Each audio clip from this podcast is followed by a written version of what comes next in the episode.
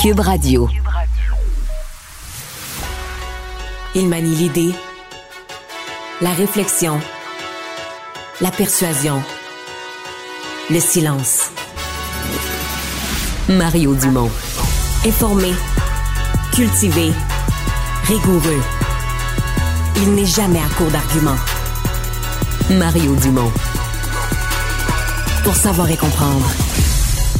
Bonjour tout le monde, bienvenue à Cube Radio. Euh, question du jour aujourd'hui, combien de fois peut-on réessayer son examen théorique euh, pour avoir son permis de conduire? Il y a une personne qui s'est rendue à 120 fois, c'est un cas d'exception, me direz-vous, une seule personne. Est-ce qu'il devrait y avoir une limite? Est-ce que vous voulez voir sur la route quelqu'un qui a échoué autant de fois?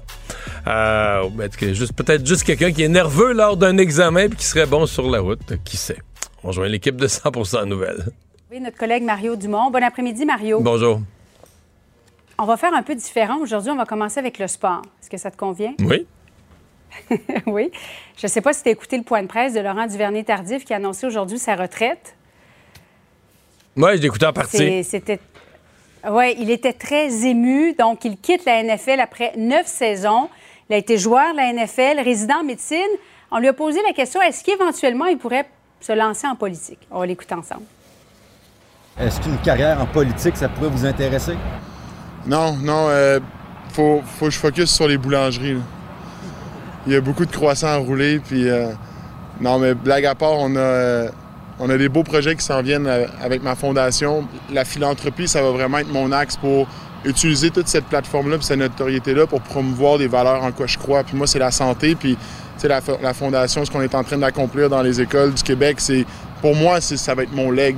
Euh, beaucoup plus qu'une euh, carrière politique.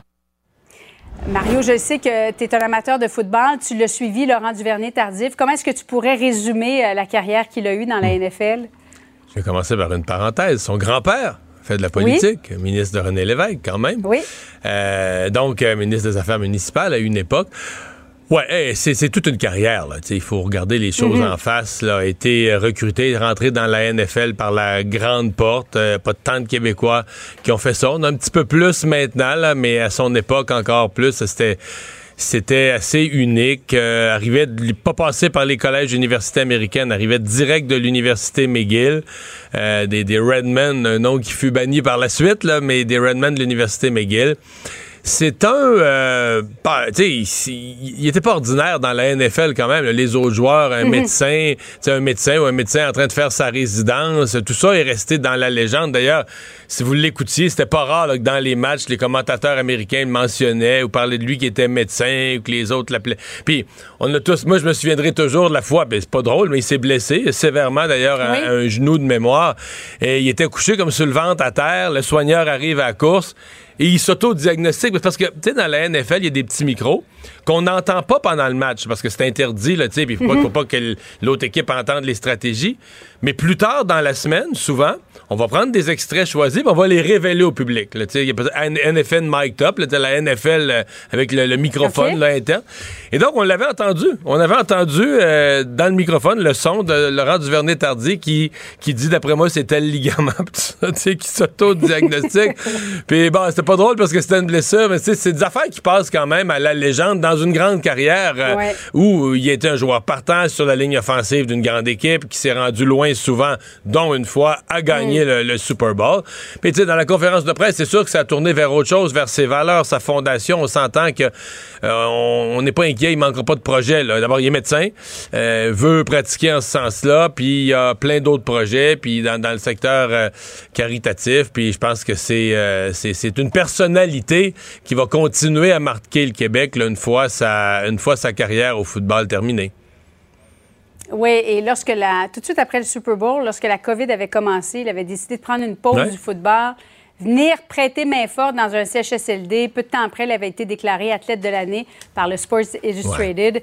Alors, euh, vraiment, il disait aujourd'hui comment ça avait été difficile, un, véritable parcours du combattant de, conjuguer football et médecine. Des neuf ou dix entraîneurs de la NFL qui avaient rencontré, il n'y en avait qu'un seul qui voyait ça positivement. C'était l'entraîneur des Chiefs. Andy Reid.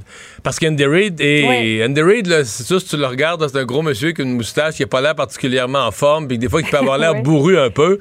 Euh, c'est l'intellectuel de tous les entraîneurs de la Ligue de, la, Ligue de football, de la NFL, la Ligue nationale de football américaine c'est un, peut-être pas le seul, mais un des intellectuels qui a de la formation. Sa mère avait étudié en médecine à la même université, l'université McGill. Mhm. Fait qu'il y avait un historique là, pour, euh, pour s'intéresser au personnage, pour respecter ça, pour voir ce qu'il peut amener dans l'équipe aussi. Là. il va peut-être être pogné pour avoir moins de temps libre, être obligé d'étudier pendant que les autres sont au gym, mais il va peut-être t'amener une maturité, il va peut-être t'amener d'autres éléments. Et donc, Andy Reid avait vu ça là, dans le potentiel de Laurent Duvernay-Tardif. Mm. Et probablement que sa carrière aurait jamais pu être pareille s'il n'avait pas eu un entraîneur qui avait non seulement un intérêt pour ses études en médecine, mais en plus qui avait comme une connaissance de son université, de son alma mater, l'université McGill. Euh, parenthèse pour dire quand même. oui, on voit M. Zelensky là. Hein? Eh, exactement. Donc, M. Zelensky qui vient tout juste d'arriver, le président ukrainien à la Maison Blanche. Euh, euh, rencontre ou va rencontrer le président Joe Biden. Parenthèse là, sur ce qu'on voit, Mario. Euh, il a beaucoup à faire là, pour continuer d'essayer de, convaincre les Américains euh, de poursuivre leur soutien en, milliards de dollars euh, de, l'aide aérienne, notamment pour finalement peut-être en venir à bout de cette guerre qui dure depuis un an et demi.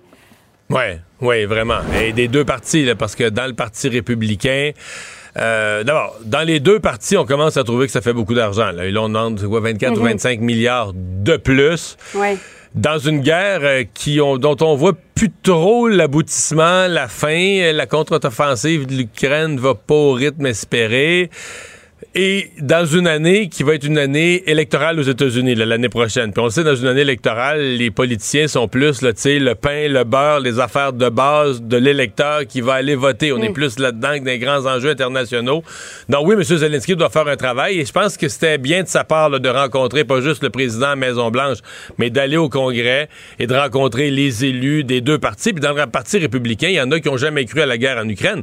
Je veux dire, avec tout le mouvement complotiste qui a infiltré le parti républicain, les Trumpistes, il y a des gens qui sont, il y a des gens qui sont carrément pro-Poutine. C'est quelque chose qui n'aurait pas été imaginable il y a quelques années à peine que dans le Parti républicain, des gens se rangent du côté d'un dictateur. sais, le Parti républicain, c'était le parti des institutions, de la démocratie, le parti qui voulait voir les États-Unis bien rangés à côté d'alliés fiables. Mais le monde, il virait à l'envers, euh, pour pas dire plus grave. Là. Puis dans le Parti républicain, maintenant, tu as des pro-Poutine. pro poutine et à la veille de cette rencontre avec Justin Trudeau demain. Donc, bien sûr, euh, nous suivrons euh, de, presque de minute en minute le président Zelensky euh, à Ottawa notamment. Mario, manifestation sur l'identité des genres hier. François Legault qui a lancé un appel au calme aujourd'hui. Écoutons ensemble la ministre Martine Biron. La dysphorie de genre, si j'apporte quelques précisions, d'abord, c'est pas contagieux. C'est pas quelque chose que tu attrapes. Alors, c'est un état. Euh, et les gens qui, se questionnent sur leur genre, euh, ils souffrent énormément, surtout les enfants. Alors, il faut les aider. Plus on polarise, euh, plus on, fait souffrir les gens qui, qui sont sur un questionnement. L'autre chose sur la dysphorie de genre, c'est que c'est rare. C'est très rare. Au Québec, c'est à peu près 16 500 personnes. C'est très rare. Là-dessus, il y a beaucoup d'adultes qui ont déjà transitionné. Mario, qu'est-ce que tu as pensé de cette déclaration? Très habile. D'abord, le fait que c'est pas contagieux, c'est fort bien dit. C'est, ça met les choses en perspective. Mhm. c'est un peu humoristique d'une certaine façon, mais c'est ça quand même. Oui. Euh, remarquons qu'elle a bien insisté sur la dysphorie de genre. Donc, elle est allée vraiment sur cette minorité, un problème réel. Elle a pas, euh, euh, il faut, faut, voir le choix des mots. Elle a pas dit toutes les théories de l'identité de genre ou les gens qui disent que tout ça est fluide, qu'un homme, une femme, ça existe plus. La ministre a pas épousé ça. Elle a épousé non pas une idéologie, mais le cas humain de jeunes qui sont en recherche de leur identité, qui dans certains cas doivent faire une transition, doivent être acceptés, doivent trouver leur place à l'école. Ce sont des groupes euh, de population parmi lesquels il y a des taux de suicide complètement anormalement élevés. Donc il y a un questionnement qui est réel. Mais elle était plus généralement dans une dans un ton d'appel au calme. Le premier ministre, M. Legault, mhm. est arrivé après exactement dans le même ton. Et je pense que c'est euh, le bon à adopter. Je voyais hier, participant aux manifestations, Maxime Bernier d'un bar, Jack Metzing de l'autre bar. tu sais, tu dis ce que tu voulais vraiment comme élu? Est-ce que c'était ta place de te retrouver là, parmi euh, les manifestants dans le ton qui régnait dans les rues? Je suis pas si certain. Là. Attendons de voir. Il y a ce comité d'experts ou de sages là, qui sera bientôt formé d'ici Noël. Annonce, euh, maintenant, ça s'est passé en début d'après-midi, des ministres Freeland et Champagne en lien avec le coût de la vie, l'inflation, hausse des taux d'intérêt. Mario, est-ce que ça a pris des sondages défavorables à l'endroit du gouvernement Trudeau pour qu'il soit aussi proactif? Oui, là, c'est pas un hasard. Il y a une séquence. On retire la TPS mhm. sur les, euh, la construction de logements. Ensuite de ça, on annonce, on convoque les grands épiciers. Là, aujourd'hui, on dépose le projet de loi sur euh, le coût de la vie. Euh, tout ça se passe dans quoi? Sept jours, total, ouais, sept jours. c'est pas, c'est pas un hasard. Il y avait une séquence qui était préparée de la part du, du gouvernement pour montrer, là, on s'occupe des affaires terre à terre.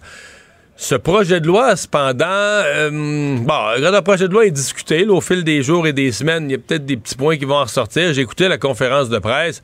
Je pense que si le commun des mortels euh, regardait ça en direct aujourd'hui, il était à risque de s'y perdre un peu. On pouvait entendre qu'on s'occupait de mhm. coût de la vie en général, la loi sur la concurrence, des mesures pour le logement.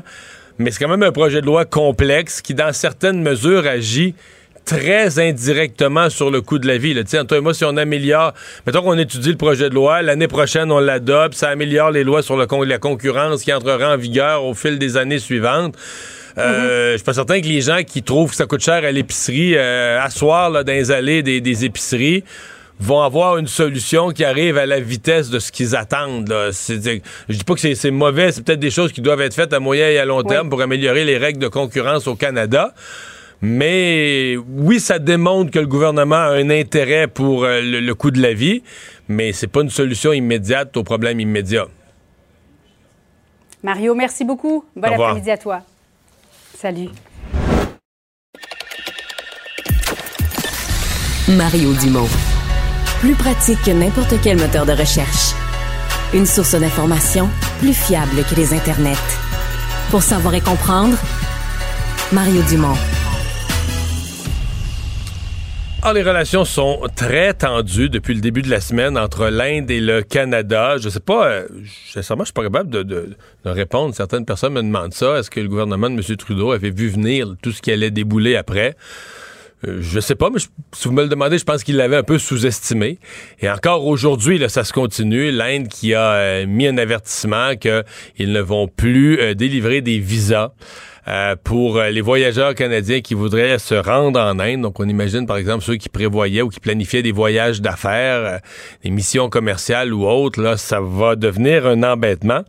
Et il y a aussi, semble-t-il, cette espèce d'idée de boycott, parce qu'il y a des marques canadiennes, Tim Hortons, McCain's, euh, qui sont implantés, là, qui euh, sont déjà en Inde et pour lesquels des appels au boycott, parce que c'est pas juste le gouvernement de l'Inde. Je sais pas si vous avez vu des, extraits, des reportages, on en a vu certains en Inde, des médias, des médias de l'Inde, le discours anti-Trudeau, anti-Canada, même quelques manifestations, c'est pas des millions dans les rues, mais des manifestations quand même anti-Trudeau, anti-Canada.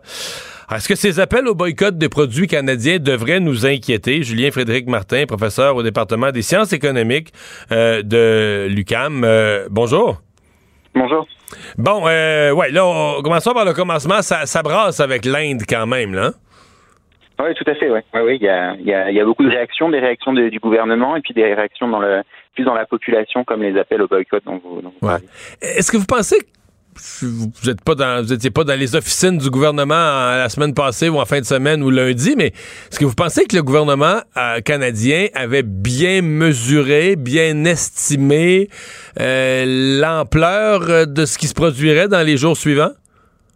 Non, je pense que les, réactions de, des les populations, elles sont un peu. Euh, il y, a des gens qui essaient de manipuler ça, mais au, final, euh, c'est toujours un peu aléatoire. Donc, je ne sais pas dans quelle mesure ils avaient prévu que ça, irait comme ça. Euh, mais c'est pas le seul exemple dans, l'histoire récente où, face à des décisions d'État, il y a d'autres États qui, décident de mettre en place des boycotts. Dans ce cas-ci, il y a quelques marques canadiennes, j'en ai nommé, il y a quelques marques canadiennes qui sont présentes en Inde. Oui, il y a quelques marques canadiennes qui sont présentes. mais de manière générale, l'Inde, c'est un partenaire commercial du Canada. Donc, c'est pas un très gros partenaire commercial. C'est à peu près 0,5% des, des exportations canadiennes qui vont vers l'Inde, euh, mais il reste que voilà, il y a, on, exporte des produits vers l'Inde et, et, et donc il y a des consommateurs, il y a des achats en Inde de, de, produits canadiens et en plus de ça, on a des entreprises canadiennes euh, comme Tim Horton, comme euh, comme McCain qui sont qui sont présentes sur le sol sur le sol sur le sol indien. Vous y croyez, vous, euh, à ces, euh, basé sur des expériences passées, ces mouvements de boycott? Est-ce que, par exemple, les produits McCain euh, sont en danger de ne plus sortir sur les tablettes des consommateurs indiens? Oui, donc il y a des, il y a d'autres exemples. Un, exemple qu'on a qu'on a souvent en, tête en économie internationale, c'est le c'est le cas de la guerre en Irak et du boycott par les Américains des produits français. Vous vous souvenez quand ils avaient renommé les, frites et les avaient appelés des Freedom Fries à la place de French Fries? euh, il y a d'autres types de boycotts. Il y a le boycott euh, des produits danois à la suite des caricatures euh, en, en 2004-2005. Il y a des, des pays à forte majorité musulmane qui avaient, qui avaient appelé à un boycott des produits danois. Et donc il y avait donc il y a, il y a plusieurs cas euh, dans l'histoire récente. Et effectivement, on trouve que quand il y a ces appels au boycott, il y a une baisse euh, de, de, des exportations et des ventes de, du pays visé dans, dans, les pays qui mettent en place le boycott. Donc oui, donc, il, y donc il y a un effet. Des ventes. Il y a un hmm. effet. L'effet n'est pas énorme. L'effet est surtout pour les biens de consommation. C'est-à-dire que, vous savez, dans le commerce international, en fait, il y a une grande partie des biens qu'on exporte, c'est des biens intermédiaires. C'est des, c'est du métal. Euh, pour dans, dans le cas de, euh, dans le cas de, des exports de, du Canada vers l'Inde, on exporte beaucoup de charbon. Donc ça, il y a, ça va pas vraiment être touché. On s'attend pas à ce que ce soit touché. Par contre, tous les biens de consommation qui se retrouvent sur les tablettes dans les rayons, euh, eux, ils peuvent être touchés et être un petit peu impactés par, par ces boycotts.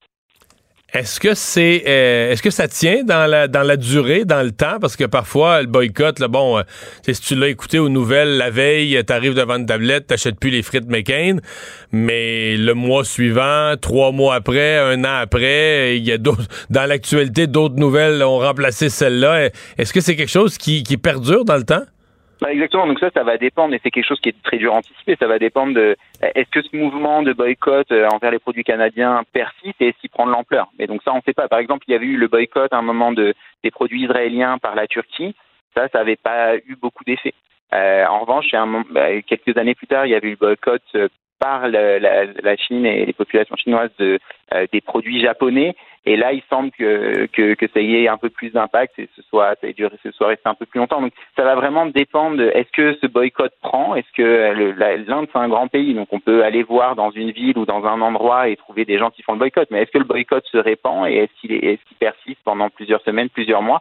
Euh, ça, il n'y a aucune aucune manière de, de, de, le savoir. Si jamais c'était le cas, si jamais ça, la crise euh, s'entérinait, s'étendait, euh, là effectivement, on pourrait avoir pour quelques joueurs, quelques acteurs euh, canadiens ciblés euh, des effets des effets forts. Mais au niveau de l'économie canadienne en général, ça ne va pas changer fondamentalement les choses.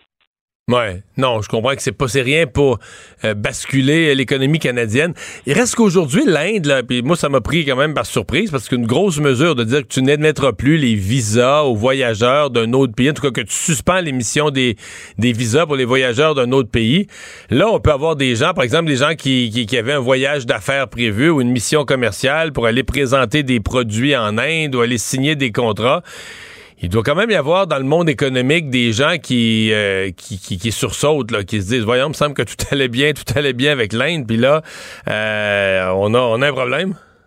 Non, tout à fait. Mais il faut voir cette mesure aussi. Est-ce qu'elle va rester longtemps Parce que il y a aussi énormément de tourisme euh, canadien vers l'Inde. Et donc ça, c'est des recettes pour euh, pour l'Inde. C'est-à-dire que quand on ferme les visas, on les ferme effectivement pour le pour le, les, gens qui travaillent dans les entreprises. Et donc euh, ça peut être pénalisant pour une partie du secteur commercial, industriel au Canada. Mais il y a aussi plein de gens au Canada qui vont en Inde pour faire du tourisme et qui dépensent euh, leur argent en Inde et donc en, en, en, s'empêchant, euh, en fermant les visas, euh, on se prive de ces touristes canadiens en Inde et donc c'est quand même, un, je crois que le, le Canada c'est le quatrième pays en termes de nombre de touristes envoyés vers l'Inde. donc, donc cette décision-là spécifique sur les visas, ça joue sur la communauté d'affaires au Canada, mais ça joue aussi, ça pénalise aussi l'Inde euh, du point de vue des recettes des touristes canadiens. Donc je ne sais pas, euh, il faut voir, est-ce que c'est une mesure qui va durer euh, quelques jours, quelques semaines, ou est-ce que c'est quelque chose qui va être plus plus plus persistant?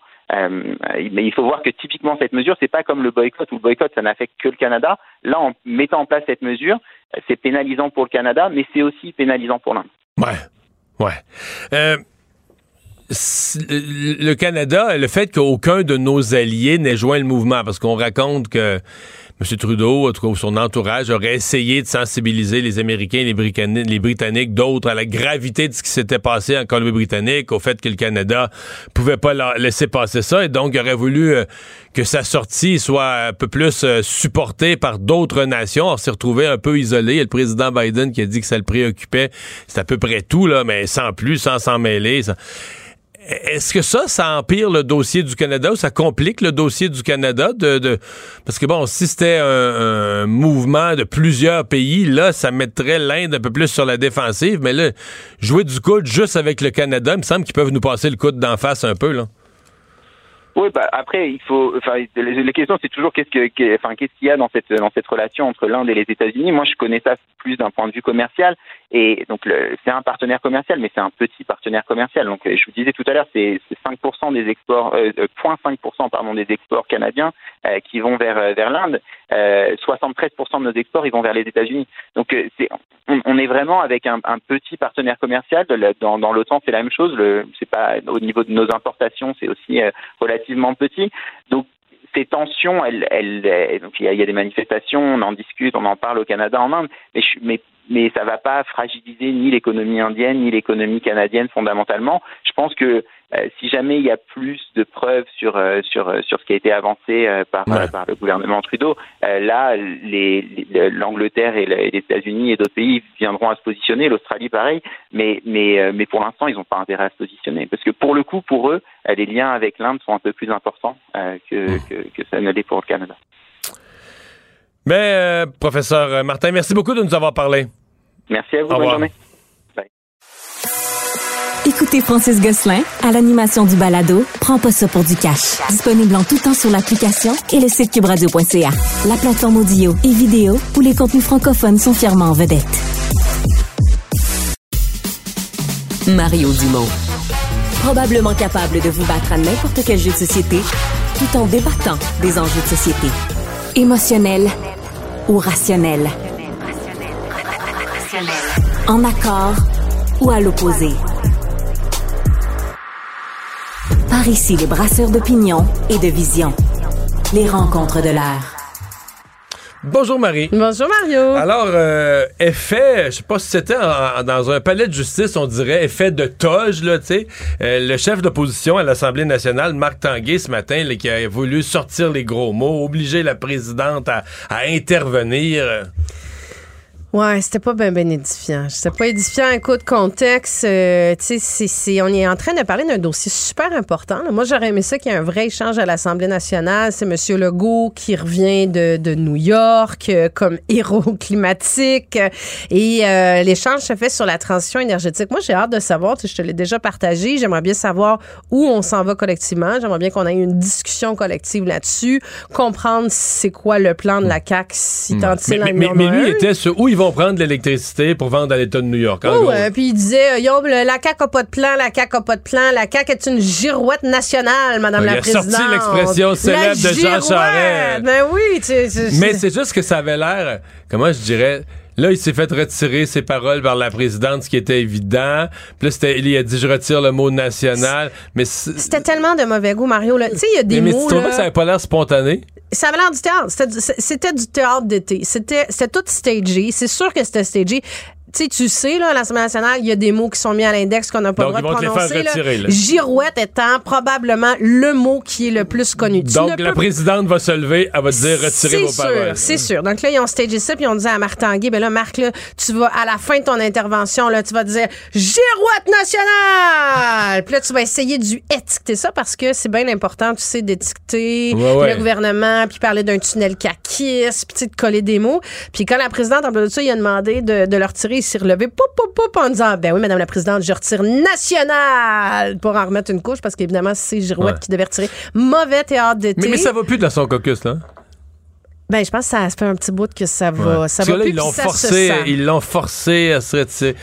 Ben déjà, tu as 25% du caucus qui est sorti anonymement le, la journée du déclenchement des élections pour euh, euh, ben, le mettre sur le grill, on va le dire comme ça, pour qu'il l'oblige à se commettre, à savoir si elle allait se présenter ou pas. Ben, elle, oui, oui, ben, tu sais pourquoi. Il a plié dans ça, c'est un signe de faiblesse. Ben là, il y avait deux choix. Il y avait deux choix. Soit il continuait à dire euh, je me je, je, suis en réflexion, je verrai où je vais. Ben, il y avait trois choix. Soit mentir, puis dire écoutez, je suis pas là-dedans tout, puis peut-être qu'il était vraiment en réflexion, soit dire je suis en réflexion. Puis là, s'il disait ça, là, Mario, c'était pendant le caucus processionnel. La semaine, non, la semaine après, excuse-moi, c'est une semaine avant le caucus processionnel. Ça veut dire qu'il rentrait à l'Assemblée nationale en plein caucus processionnel et là, il se faisait bombarder par tous les journalistes de la tribune qui, qui sont pas doux et qui sont pas tendres et qui lui auraient demandé jusqu'à son dernier souffle est-ce que vous vous présentez ou pas? Est-ce que vous allez y aller ou pas? Puis là c'était de la pression de la pression de la pression de la pression. Donc je pense que c'est dans ce contexte-là où il s'est dit moi il faut que je garde le leadership sur mon caucus que je suis pas convaincu qu'il y a mais il a dû se dire je pourrais pas résister à cette pression-là. Mais ça va pas bien à l'interne c'est sûr. Ça il y a plein d'indicateurs qui montrent ça à suivre euh, si le résultat est pas bon dans Jean Talon ça ira pas mieux à l'interne là. Non non, puis le résultat sera pas bon dans Jean Talon. Ben, on le sait pas encore. Ben, en tout cas. Tu, un pif. Tu, te risques. Ben, on pourrait faire des paris si tu veux, mais comme on ne parie pas à l'argent ici. Non, non, c'est sûr qu'on a l'impression. On a euh, l'impression que ça s'est polarisé entre la CAQ et le PQ. Puis dans ce ben, temps-là, quand ça se polarise moi, à deux... à l'interne, on me dit c'est un chef qui n'a pas de leadership, c'est une équipe qui n'a pas de solidarité, c'est un caucus qui, euh, qui, qui, est macrophage, qui se bouffe entre eux, puis c'est chacun pour soi, puis chacun pour ses intérêts, pas pour l'équipe. Il n'y a plus de militants. T'as vu des photos, toi, avec des rassemblements du Parti libéral du Québec? Ils sont 8,5 dessus. C'est ça, c'est un peu ce qu'on a vu à la dernière élection. Moi, j'ai vu, oui, j'ai vu une photo avec des jeunes. Oui. Il y a la première fin de semaine, il y, avait, il y avait un groupe de jeunes. Oui, c'était la photo de la commission jeunesse. Qui allait aider. Ah, la commission jeunesse, on se rappelle des rassemblements où il y avait 1000 personnes de la commission jeunesse. Alors, la commission, c'était vraiment la commission jeunesse sur cette photo-là. Il était notre genre, je pense qu'il était 14. Là. Euh, donc, euh, si t'as pas de monde, euh, tu fais pas de pointage, tu fais pas de pointage, tu fais pas de sortie de vote, tu fais pas de sortie tu perds ton élection. C'est pas mal ça mon calcul pour cette fin de semaine. Mais on invite quand même les gens, hein? Ah c'est cette ah fin de semaine, là, le vote par anticipation. Par anticipation, ça commence Dans une semaine, on aura le résultat de cette élection tant attendue. Manifestation donc hier sur la question de l'identité de genre et ce matin on a entendu tour à tour la ministre Martine Biron et le premier ministre qui étaient euh, complètement dans l'appel au calme, au dialogue euh, et qui ben, dans le cas de M. Legault est allé d'une proposition mais finalement on s'est rendu compte qu'il fond il réannonçait ce que Bernard Dréville avait déjà annoncé là. Ouais, moi j'étais euh, je vais J'étais très fière du premier ministre ce matin sur au moins l'appel au calme qu'il le fait parce que. Parce que t'étais pas fier des manifs hier, là. Ben ça, je, vais être vraiment honnête avec toi, Mario. Moi, je suis quelqu'un d'assez solide. Il n'y a pas grand-chose qui m'ébranle, là, mais ça m'a, ça m'a perturbé de voir ces manifestations-là. Ça de, de, de part et d'autre, hein, je, je trouve ça euh, pas édifiant. Je trouve que c'est tout ce que je veux pas voir dans une société. Des gens d'extrême. Euh, euh j'étais, puis il y a beaucoup de politiciens qui ont commenté, euh, là, justement, des Éric Duhem, euh, des Maxime Bernier, que je trouve qui se promènent avec leur bonbonne de gaz sur l'essence, puis qui en rajoutent. Ils sont fait brasser par notre collègue Yasmine après, après-midi. Mais tu sais, des préjugés, puis ça, nourrit des préjugés. Moi, j'étais contente de voir, parce qu'il y a des gens en, bout de ligne, là, moi, j'ai parlé à pas mal de monde de la communauté LGBTQ hier qui, qui sont très ébranlés par ça. J'étais contente de voir un Justin Trudeau dire ça n'a pas sa place, la transphobie, l'homophobie. On est dans un pays d'inclusion. J'étais contente de voir Valérie Plante prendre, pas prendre position, mais faire ces appels-là au calme. Et Monsieur Legault, ben, j'étais très contente aussi qu'ils disent on n'est pas dans une société d'extrême. Moi, mon rôle comme premier ministre, justement, c'est de dénoncer ça. J'appelle au calme, faire un, discours sur la bienveillance, sur l'inclusion, sur le vivre ensemble. Puis il a pas nié que oui, oui, c'est normal que certains parents aient des inquiétudes avec des préoccupations, ça va vite. C'est un c'est, une nouvelle dynamique dans la société. Il faut prendre le temps de faire les choses comme il faut, d'en discuter, de voir, tu sais. Mais il a fait ça, il a bien fait ça, j'ai trouvé. Est-ce que le comité va amener toutes les réponses? je ne sais pas. Mais non, mais ça reste. Là, là cette étape-ci, je pense que de calmer le jeu après ce qu'on avait vu euh, hier. Voilà. Et on mentionnait tout à l'heure euh, l'élection dans Jean Talon, euh, des gros, gros blitz de porte à porte, évidemment, pour le gouvernement. Une élection partielle à Québec, c'est le fun. Là, tous les députés, tous les ministres sont là les jours de ben, session. Écoute, c'est le fun. Un mercredi soir, ils sont tous sur place. Effectivement, les députés puis les ministres de la CAQ, ça fait quand même une pas équipe à 80, à 89 89. Euh, il devait avoir un caucus hier. Ils ont même annulé le grand caucus du mercredi pour envoyer toutes les troupes. Donc, ça fait 89 euh, députés, ministres, plus tout le personnel politique. Ça commence le personnel de cabinet. Ça fait beaucoup, beaucoup de monde. Bon, c'est de bonne guerre. C'est comme Hmm. ça que ça fonctionne. Mais je te quelque chose après. Pascal Bérubé, t'as pas bien ben content, par contre. T'as vu qu'ils, ben, tu sais, ce qu'ils disent, évidemment, c'est on joue pas à armes égales, là, de tous les partis. Non, mais quand le PQ que- était au pouvoir. Ben euh, voilà, c'est pour ça que je dis, écoute, ça, ça a toujours marché de même. Est-ce que c'est, c'est comme ça, c'est comme ça? euh, hein? quand- puis là, c'est une élection que j'ai gagnée, je peux en parler, mais quand on a gagné la DQ, le deuxième député qui est venu me rejoindre sur la Côte-Nord, là, quand les péquistes se sont rendus compte qu'on était, on était pas, il y avait des sondages, puis que la DQ était en train de passer en avant, il y avait, tous les jours, il y avait une conférence de presse de ministres. Il annonçait de l'argent. Pas juste faire du porte-à-porte en dehors des heures de travail, là. Village par village, là, une bibliothèque, Ouais. des affaires. Tout, tout projet qui avait été déposé par un village dans le comté, là, obtenait une réponse positive tout à coup. Il y avait un ministre par jour. Fait que, tu sais, le PQ, là, ils se plaignent parce qu'il a rendu eux autres le petit parti, mais quand il était le gros parti. Mais oui. Moi, éthiquement, mais- j'ai plus de problèmes avec ça. Tu sais, aller faire des annonces gouvernementales, je pense que ça, c'est quelque chose qui devrait Ah, ben, être PQ encadré. aucune là. Ben limite, aucun Mais cadre. T'as, t'as Mais- 30 mais- jours de campagne, là, garde-toi une petite gêne. Mais c'est pas ça que j'allais te raconter. Je. Tu me parles d'un parti qui est au pouvoir, Ouais. qui a une élection partielle dans la région de Québec. Alors là, je remonte, je remonte, je remonte 34 ans en arrière. Je suis jeune militant libéral. Je suis dans la commission jeunesse. Yves Séguin a démissionné sur la, TP, la, la TVQ. Oui, oui, oui, absolument. On, a- on implante la TVQ au Québec. Yves Séguin, le ministre des Finances, il est pas d'accord. Il est dans Montmorency, c'est Beauport et les environs, dans Québec. Il démissionne. Il y a une élection partielle. Moi, je partais de Rivière-du-Loup, mon Renault Alliance, là, qui faisait pas de pas. Puis j'allais faire du, j'allais aider une fin de semaine, faire du porte-à-porte. Et on se faisait dire, Marie, les ministres venaient pas. Les jours de parlement, les ministres venaient pas faire du porte-à-porte le soir. Puis là, nous autres, les jeunes, on, était solidaires. on était- Parce que, ouais, ben, non. C'est- Sais-tu quoi la réponse qu'un ministre, un innocent, tu vas me dire, je, je ne nommerai pas. une- On veut elle les dit- noms, Mario. Non, non. Il dit, ouais, mais là, avec la, TP, avec la TVQ, tout ça, on va se faire engueuler. Ah ouais? Fait que les membres de la commission jeunesse de 20 ans, eux autres cognent au pas pour se faire engueuler au nom du parti. Mais toi, t'es assis au conseil des Wow. ministres, pis t'as pas les couilles d'aller assumer ta décision, puis d'aller cogner aux portes, puis de l'expliquer aux gens.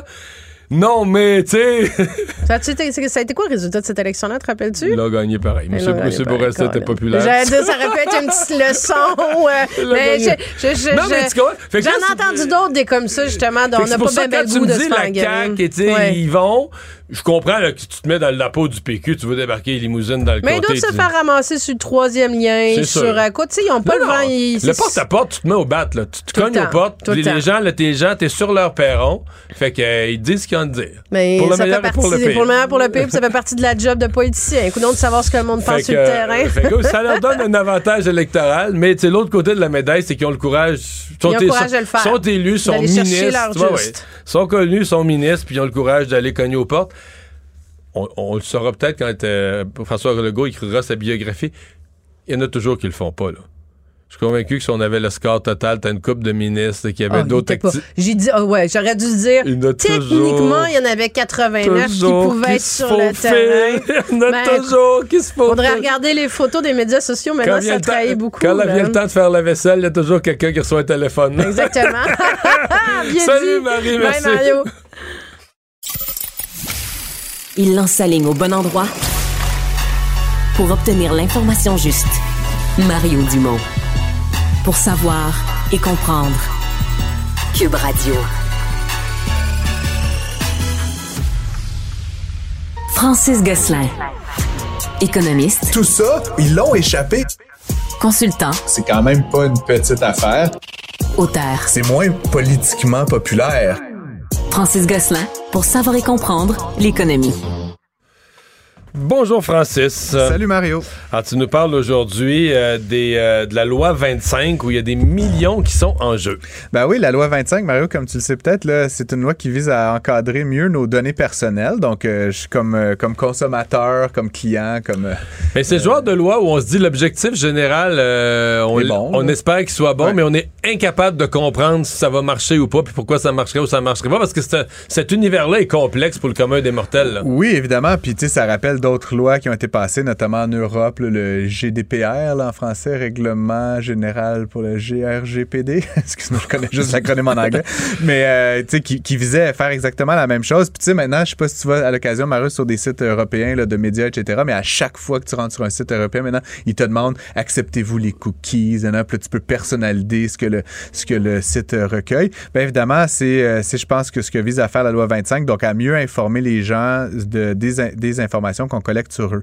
Par contre, euh, ben, il y, a, y, a, deux choses. comme on le dit, l'intention est bonne, euh, mais euh, selon un certain selon un rapport, il y aura environ 3% des entreprises québécoises qui seraient en conformité aujourd'hui. Puis là, ça rentre en vigueur demain. fait que, je sais pas, le 80... Ça rentre en vigueur demain, ça oui, va échapper, ça, je t'avoue. Oui, c'est, ben, c'est pour ça que je, je t'en parle. Donc là, il y a un délai pour s'adapter. Donc ça veut dire que les, les PME vont devoir dépenser de l'argent en consultant informatique pour des se conformer. Des dizaines et des centaines de milliers de dollars. Donc déjà, il y a un coût à ça, mais éventuellement, là, puis là, je, je suis pas trop clair sur c'est quoi la période de grâce qui va être octroyée, mais si les entreprises se trouvent, euh, euh, se trouvent en défaut, Mario, par rapport à ça, ils pourraient se voir asséner des, des amendes très, très, très, très, très salées. On parle d'amendes là, pour euh, certaines omissions d'informer les, les, les, les, utilisateurs qui pourraient aller jusqu'à 10 millions de dollars ouais. ou 2% du chiffre d'affaires. Ça, ouais. ça, me semble. Mais, mais Francis, ça touche pas toutes les entreprises. Si tu as une boulangerie, que tu n'as pas d'activité en ligne, que tu gardes pas de renseignements sur tes clients, ils rentrent, ils achètent du pain, ils repartent, t'es pas visé. C'est pour ceux qui ont mais soit des listes de clients ou qui, ceux qui ont quelque chose en ligne. Là. Mais de moins en moins, Mario, de, de commerce n'ont pas au moins un site web, peut-être une infolettre, euh, une, du commerce électronique. Il y a de plus en plus d'organisations. Si tu as une infolettre, ça veut dire que tu collectes les courriels de tes clients pour leur envoyer. Puis là, ouais. est-ce qu'ils cliquent, est-ce qu'ils cliquent pas? Puis éventuellement, tu peux vouloir corréler ça avec euh, la publicité que tu fais ou d'autres affaires. C'est vraiment dans l'air du temps, Mario, de, de faire ça. Sûr qu'il y a des entreprises qui existent complètement hors de l'Internet, mais elles sont de moins mais en de moins, moins nombreuses. En moins, fait que, ça, pour dire que ça, ça, peut mettre à mal certaines organisations. Je serais quand même surpris, Mario, là, puis je, vais, euh, je, je, serai le premier à t'en parler, là, mais je serais quand même surpris qu'on voit là, à court terme une entreprise se faire asséner une amende de 10 millions de dollars. Tu sais, comme je te dis, ça, ça me semble être euh, complètement. Non, mais l'amende maximale dans une loi, il faut toujours ouais. se souvenir. L'amende maximale, c'est la plus grosse business au Québec récidive plusieurs oui. fois. Non, mais c'est ça. Récidive plusieurs fois, ouais. fait preuve d'une négligence hors du commun. Absolument. Là, le juge va aller dire, bon, mais toi, là, tu mérites l'amende suprême, là, la plus grosse qui a été prévue dans la loi. Mais... Exactement. C'est comme je dis, je pense qu'on va voir plutôt des tapes sur les doigts dans les premières ouais. années de la mise en œuvre de cette loi-là. Puis ensuite, on verra éventuellement, comme tu dis, il y aura peut-être une multinationale à un moment donné qui va se faire prendre le, la main dans le sac de bonbons. Comme ça avait été le cas de Facebook à un moment donné. Puis de mémoire, je sais pas s'ils ont eu des très grosses amendes, mais en tout cas, ça leur a pas fait changer tellement leur comportement.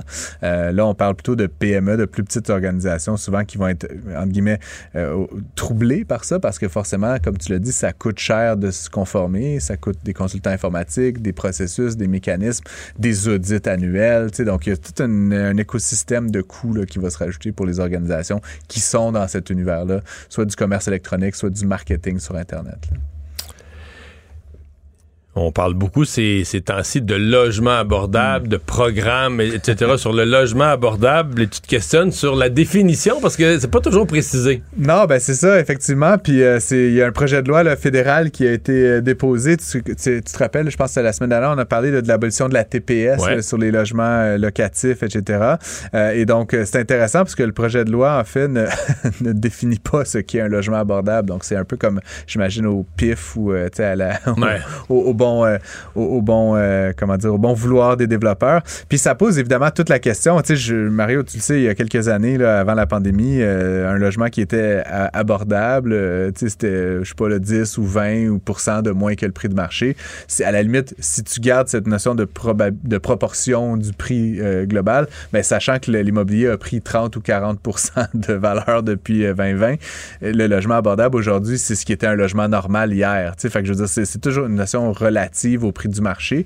Puis je trouve quand même dangereux cette obsession qu'on a du, euh, du logement abordable parce qu'ultimement, comme je dis souvent, plus on va retirer de logements du libre marché, c'est-à-dire du, du marché pour la classe moyenne, plus on va faire augmenter les prix pour ceux qui ne se qualifient pas à ces logements-là. Donc oui, il faut des logements sociaux là, pour combattre l'itinérance, mais après, sur le marché global, il y a quand même... Il faut des logements. Euh, faut des logements. Beaucoup de logements. Des, des, petits logements, des grands logements, des logements de bas de gamme, moyenne gamme, haut de gamme, etc.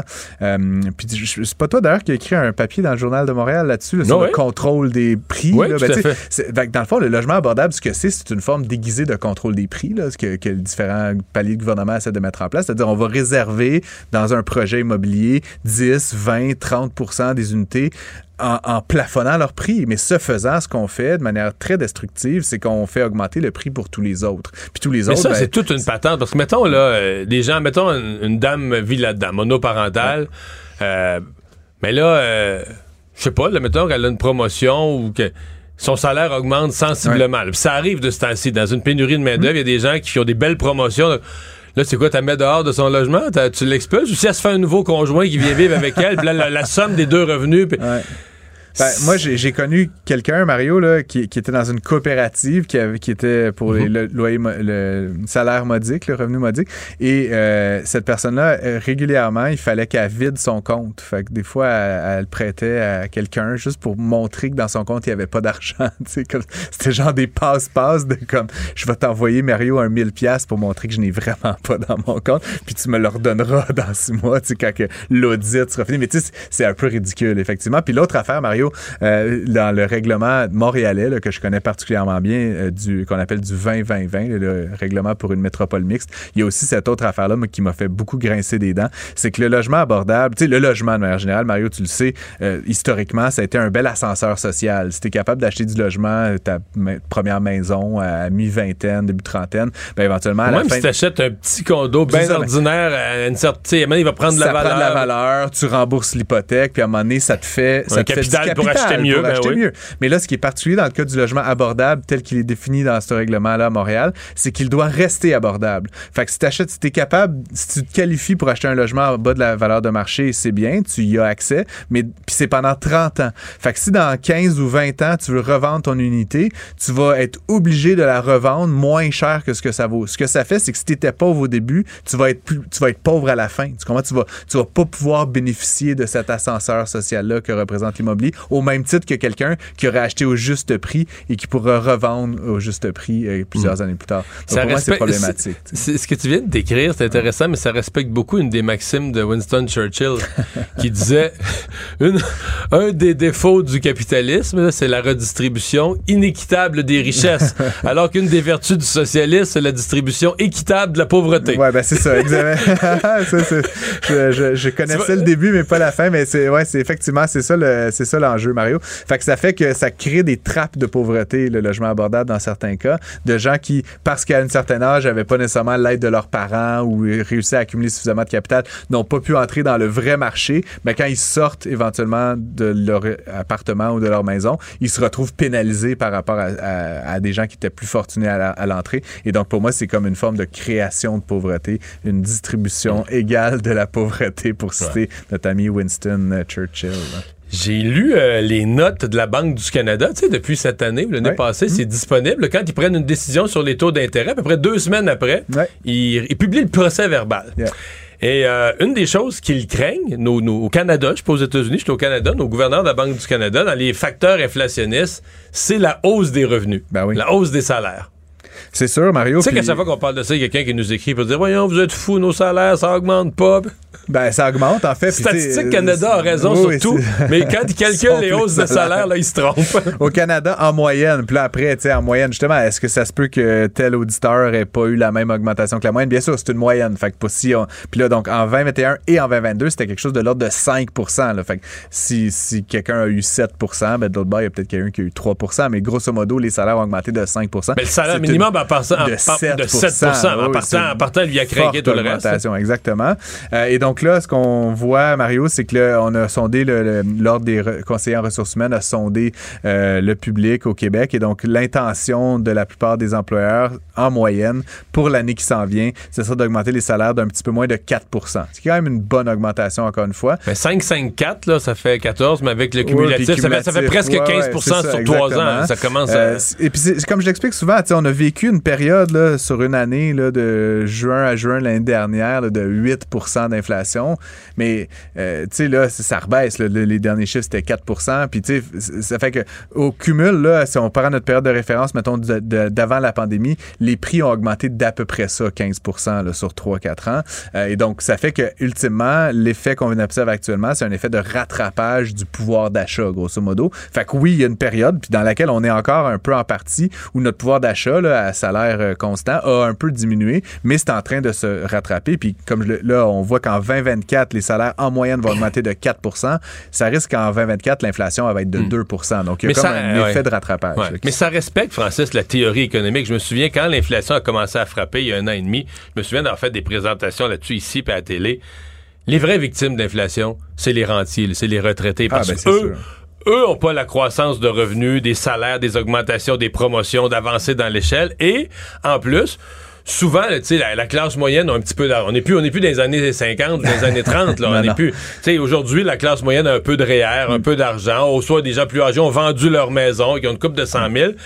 Mais tu sais, mettons, tu avais 200 000 que tu avais accumulé dans ta vie pour tes vieux jours. Mais là, 200 000, quand l'inflation te défonce, ça, coûte Ça t'achète 15% de moins ben, de, tomates et de Ton argent a perdu sa valeur. Donc, euh, les rentiers de la classe moyenne, à mon avis, sont les grands perdants d'une période de forte inflation. J'apporterais une petite nuance à ce que tu dis, Mario. Tu as différents types de rentiers, là, tu le sais, mais dans ton scénario, mettons le 200 000, je sais pas, il est où ce 200 000-là, mais potentiellement, parce que pendant la, la, pandémie notamment, on a vu bon, des variations euh, boursières, mais notamment, ça a été un overall sur les 3-4 dernières années, une forte période de croissance. Donc, si ce 200 000-là, il était investi, si ce 200 000-là, il était soit rendu 250, dans de l'équité immobilière, là, pendant la pandémie, on a vu que ça a explosé, ben, ça, se peut qu'il ait augmenté plus ou hmm. à peu près égal à l'inflation. Le problème, c'est les rentiers à prestations fixes. C'est une rente qui est 2000 pièces par mois, là, puis pour le reste de ta vie, ben là, c'est sûr que si c'est pas indexé, euh, tu es à chaque année plus dans le trouble.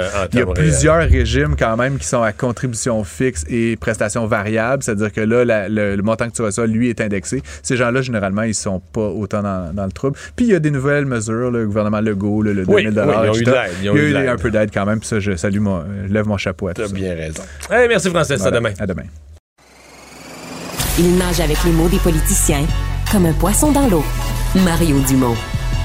Pour savoir et comprendre. Cube Radio. Un adolescent de 17 ans poignardé. Une autre femme assassinée. Il est visé par des allégations d'inconduite sexuelle. Les formations politiques s'arrachent le vote des familles. Comment faire fructifier votre argent sans risque? Savoir et comprendre les plus récentes nouvelles qui nous touchent. Tout savoir en 24 minutes. Avec Alexandre Morin-Villouellette et Mario Dumont.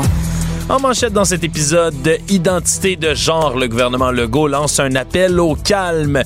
Justin Trudeau lui invite l'Inde à s'engager avec le Canada au moment où les tensions entre les deux États s'intensifient. Pénurie de personnel, des gestionnaires doivent remplacer des gardiens de prison à leur poste. Et une découverte d'une vieille structure de bois qui pourrait être la plus ancienne de l'histoire. Elle aurait près de 500 000 ans. Tout savoir en 24 minutes. Tout savoir en 24 minutes. Bienvenue à Tout savoir en, tout, en 24 minutes. Mon Dieu, bienvenue, Mario. Bonjour. Bonjour. Nouvelle ce matin.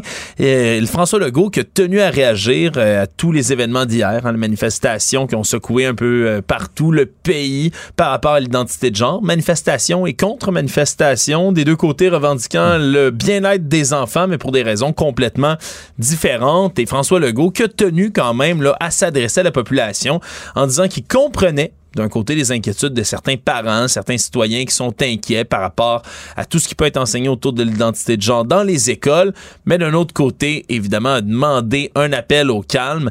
On a aussi vu la ministre, euh, la ministre Martine Biron réagir, elle aussi, un peu par après. On peut écouter un petit extrait de François Legault là-dessus. Je fais un appel au calme des deux côtés. Euh, d'un côté, on a un devoir comme société euh, de protéger des gens qui sont euh, dans les minorités. Et de l'autre côté, ben, je peux comprendre des parents qui sont inquiets, des citoyens qui sont inquiets. Euh, donc, il euh, faut être capable de faire ce débat-là sans s'insulter, sans partisanerie. Donc, je fais un appel au calme. Oui, appel au calme qui était nécessaire quand même après les quelques débordements qu'on a vus. Puis comme c'est coutume, Mario, après les événements d'hier, aujourd'hui sur les réseaux sociaux, on a revu et revu encore d'autres vidéos, d'autres extraits de ce qui se passait pendant la manifestation, puis c'était pas nécessairement beau à voir. là. Des enfants, par exemple, qui se font demander de piétiner des drapeaux de la fierté LGBTQ+, des gens qui s'engueulent, d'autres enfants qui tiennent des pancartes. Mais, mais ça, juste ça, là. Quand tu dis faire une obsession de la protection des enfants, traîne-les pas dans des manifs, là. Ouais, surtout pas, je dis pas- une petite manif euh, bon enfant, gentille pour une cause universelle, là.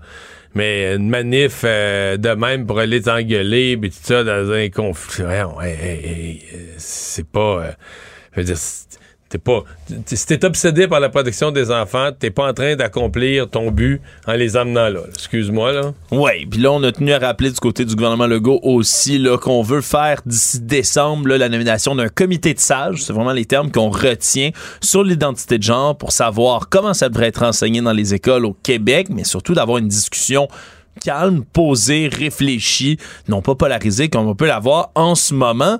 Et donc, ça faisait écho, oui, aux manifestations d'hier, Mario, mais on en a appris aussi un peu plus du côté de la presse canadienne, entre autres, qui, eux, ont obtenu une copie d'un message qui aurait été envoyé là, par le cabinet de Pierre Poilievre jusqu'aux tous les membres du, du Parti conservateur du Canada, tous les députés qui, eux, se sont fait dire, ni plus ni moins, de rien publier en ligne par rapport à tout ça, puis de pas parler aux médias là, du tout par rapport aux- manifestations puis aux contre-manifestations qui s'organisaient un peu partout. Il y avait ce qu'on appelle là, tu sais, des, des points, là, des talking points, ce qu'ils disent en anglais, là, des points de parole, Mais divers le point, arguments. Le point dans ce cas-ci était le plus simple que j'ai jamais vu. Mêlez-vous pas de ça. Mêlez-vous pas de ça, ce qui est pas étonnant là, d'un côté de voir du Non, côté du conservateur. Non, parce que euh, je pense que d'abord, je pense que moi je pense que c'est la chose à- logique à faire des élus de pas se mêler de ça en termes de participation. Le Maxime Bernier qui est allé d'un bar, Jack Metzing l'autre bar. pff, pas sûr qu'un élu était à sa place d'être dans ses un chef politique d'être dans ces manifestations là avec le ton que ça avait. Bon. Mais dans le cas des conservateurs, je pense qu'ils étaient conscients qu'ils se seraient dit toutes sortes d'affaires, qu'il y en a quelques-uns qui auraient été d'accord avec les manifestants d'un bord, peut-être une minorité, mais une minorité qui aurait fait un bruit énorme dans les médias, qui aurait mis le chef dans l'embarras. Euh, donc, c'était euh, c'était pour lui la chose la plus sage à faire de dire, regardez bien, il y a des manifestations, euh, on se touche pas à ça. La limite, dans notre congrès de parti, on a adopté une résolution, on a pris position, mais on n'en met pas davantage. D'ailleurs, à Québec... euh, c'était un peu la norme. Hein? Les partis euh, sont pas mal restés en dehors de ça. Quelques-uns sur les réseaux sociaux ont dénoncé l'intolérance qui dégageait, Oui. mais on n'a pas vu là, les partis à l'Assemblée nationale bondir dans les manifestations. Euh, bon, les autres n'ont peut-être pas eu des mots d'ordre aussi, aussi clairs, mais le Parti conservateur a senti, entre autres peut-être dans l'Ouest canadien, qu'il y a certains de ses députés que c'était mieux de pas les laisser trop parler là-dessus. Du côté du gouvernement fédéral, ben le gouvernement Trudeau est toujours coincé dans cette espèce d'escalade là, des hostilités avec euh, le gouvernement indien. On se souviendra qu'en début de semaine, euh, Justin Trudeau s'est levé à la Chambre des communes, a décidé d'expliquer que le meurtre du militant sikh Hardeep Singh Nijar se serait fait avec la complicité, selon ses informations, des informations évidemment qu'il ne peut pas corroborer comme elles sont secrètes, mais serait venu ni plus ni moins que du gouvernement de New Delhi en Inde. Et depuis ce temps-là, ben Mario, ça a pris quand même là, des proportions plus intenses. là. On a vu tout d'abord des diplomates être expulsés, même des diplomates de haut rang. On a hier parlé du gouvernement indien qui expliquait à ses citoyens, là, donner une espèce de mise en garde en disant que les, évén- les événements anti-indiens se multipliaient au Canada et donc de faire attention si on se trouvait sur le territoire. Et là, c'est carrément les visas là, depuis, Ouais, euh, ouais. depuis hier qui sont, euh, qui sont comme gelés là, temporairement. Je me demande sincèrement si le gouvernement Trudeau, je devrais dire M. Trudeau et son entourage, ont, mesuré pleinement, pleinement et sagement l'ensemble des retombées. Parce que moi, je le dis, je l'ai dit publiquement, je le redis, j'ai un doute sur le fait que c'était la bonne stratégie. Oui, c'était la bonne stratégie gouvernementale que de dénoncer ça. Tu peux pas te taire devant un acte comme ça. Mais est-ce que c'était Justin Trudeau lui-même? Est-ce que c'était au premier ministre d'aller porter ça, lui, par- devant le Parlement? Bon. Maintenant, OK, il l'a fait, il l'a fait. Mais est-ce qu'ils avaient, je pose une question niaiseuse, est-ce que vraiment au ministère des Affaires étrangères, on avait demandé, M. Trudeau avait là, un document d'analyse de dire, OK, voici l'Inde, voici les sensibilités en Inde, voici ce que l'ambassadeur canadien en Inde nous donne comme, euh, comme avertissement si vous faites ça. Est-ce qu'on a fait une analyse diplomatique complète et sérieuse? En d'autres termes, avant de pousser sur le premier domino, est-ce qu'on a gardé comme est-ce qu'on a regardé comme il faut la rangée de dominos? Va- qui vont tu comprends? Oui. Elle va jusqu'où là? Puis euh, qu'est-ce qu'on qu'est-ce qu'on renverse là, tu sais? Ouais. Je suis pas certain. Euh, Il y a un côté où je me demande est-ce qu'ils ont pris la décision basée sur du court terme en disant regarde là, ça va faire du bruit puis ça va rentrer parlementaire. Puis on va avoir l'air fort, pas comme, la, Exactement, comme avec la Chine. Le premier ministre va avoir l'air d'un homme ferme qui a pas peur. Dans le Parlement, il se lève puis bang. Puis tu penses aux 24 heures que ça va te donner, mais tu penses pas aux 24 mois suivants. Oui, c'est c'est ce que ça a de l'air en ce moment, surtout qu'on anticipait peut-être mal aussi la réaction de la population indienne elle-même hein, sur les Ouais, réseaux pas- sociaux. T'as raison de dire, c'est pas juste le gouvernement chinois, là. Ouais, le gouvernement indien, de Le de gouvernement. Modi. indien, pardon, ça, exactement. Qui, il y a la population aussi Qui là. puis- boycotte des produits, euh, qui, qui, mani- qui a mis des manifestations anti-Trudeau dans les rues. Oui, parce qu'au-delà, puis tu nommais le gouvernement chinois, le parallèle peut être intéressant à faire. On- le gouvernement chinois, c'est un gouvernement beaucoup plus autoritaire, par exemple, que celui de l'Inde. On a des libertés citoyennes qui sont beaucoup plus grandes en Inde aussi, des accès, par exemple, à des sites Internet, puis ben, l'Internet qui est complètement illimité d'un côté en Inde. Les gens réagissent sur les réseaux sociaux, Mario. Puis c'est peut-être ça qu'on anticipait mal, à quel point la population indienne, mais eux, allaient se tenir derrière leur gouvernement. Parce que les Sikhs sont juste 2% de la population d'Inde, mais leur mouvement séparatiste, le fait qu'il y a eu des actes terroristes dans les années 80, euh, ce que ça a laissé comme trace, c'est c'est émotif. là. C'est Oui. émotif, c'est sensible dans l'ensemble de l'Inde. Et donc, quand l'Inde se fait... Les gens en Inde se font dire que le Canada est un pays qui abrite des... Parce que ça, c'est ce dont ils nous accusent, Oui. d'abriter des terroristes. là. Oui, ni plus ni moins. Eux, la, la personne, l'homme qui a été abattu, le Hardeep Singh Nijar, le considérait, eux, comme un terroriste. Il était sur leur liste officielle des personnes recherchées terroristes, mais il n'est pas le seul. là. Il y en Non. a plein qui sont au Canada et en Inde sont sur des listes recherchées pour des actes terroristes. Ouais, puis là, ce qui fait que la population, ben, sur le web, appelle au boycott de certains produits canadiens, Mario, euh, le sirop d'érable, le gin, par exemple, mais aussi des marques, euh, disons, notoires du Canada. Tim Hortons, McCain, qui se font en ce moment boycotter. Ça peut sembler étrange, Tim Hortons, mais il y a trois franchises qui ont ouvert dans la dernière année à New Delhi, entre autres, de Tim Hortons. Là, on a peur que ça vienne affecter les ventes de ces endroits-là. Répercussion, donc, qui vient même pas un mot d'ordre de boycott du gouvernement. C'est dans la population elle-même que ça se crée. Donc, effectivement, est-ce qu'on avait anticipé tout ça du côté du gouvernement Trudeau? Peut-être Ouais, pas, non. Peut-être pas bien mesuré. Actualité. Tout savoir en 24 minutes. C'est aujourd'hui que le rapport du protecteur du citoyen du Québec est tombé avec toutes sortes de nouvelles révélations, certaines qui concernent la SAC, certaines qui concernent, entre autres, ben, ce qui se passe à la Sûreté du Québec. Nous aurons d'ailleurs l'occasion de nous entretenir un peu plus tard dans l'épisode avec le protecteur en question, mais c'est dans les prisons que ça surprend beaucoup aujourd'hui, Mario, alors qu'on révèle qu'il y a des gestionnaires, donc des gens qui font habituellement plus de la paperasse ou des emplois de bureau, qui ont dû remplacer des agents correctionnels eux-mêmes, donc des, des de prison, parce qu'il y avait une pénurie de main-d'œuvre trop importante dans ce domaine-là. Il semble-t-il que c'est pas une pratique qui est isolée, c'est plutôt complètement fréquent dans plusieurs établissements de détention du Québec.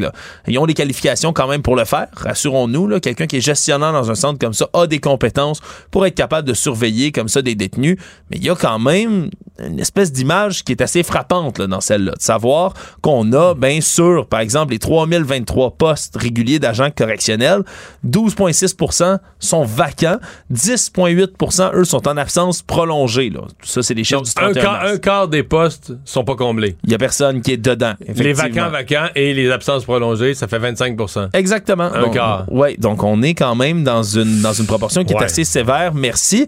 Puis les impacts directement, là, on peut se dire, oui, c'est dangereux pour les agents correctionnels, puis ils font le point souvent dans les médias, là, en disant qu'il y a de plus en plus de livraisons de drogue, d'armes, de téléphones cellulaires, que c'est difficile.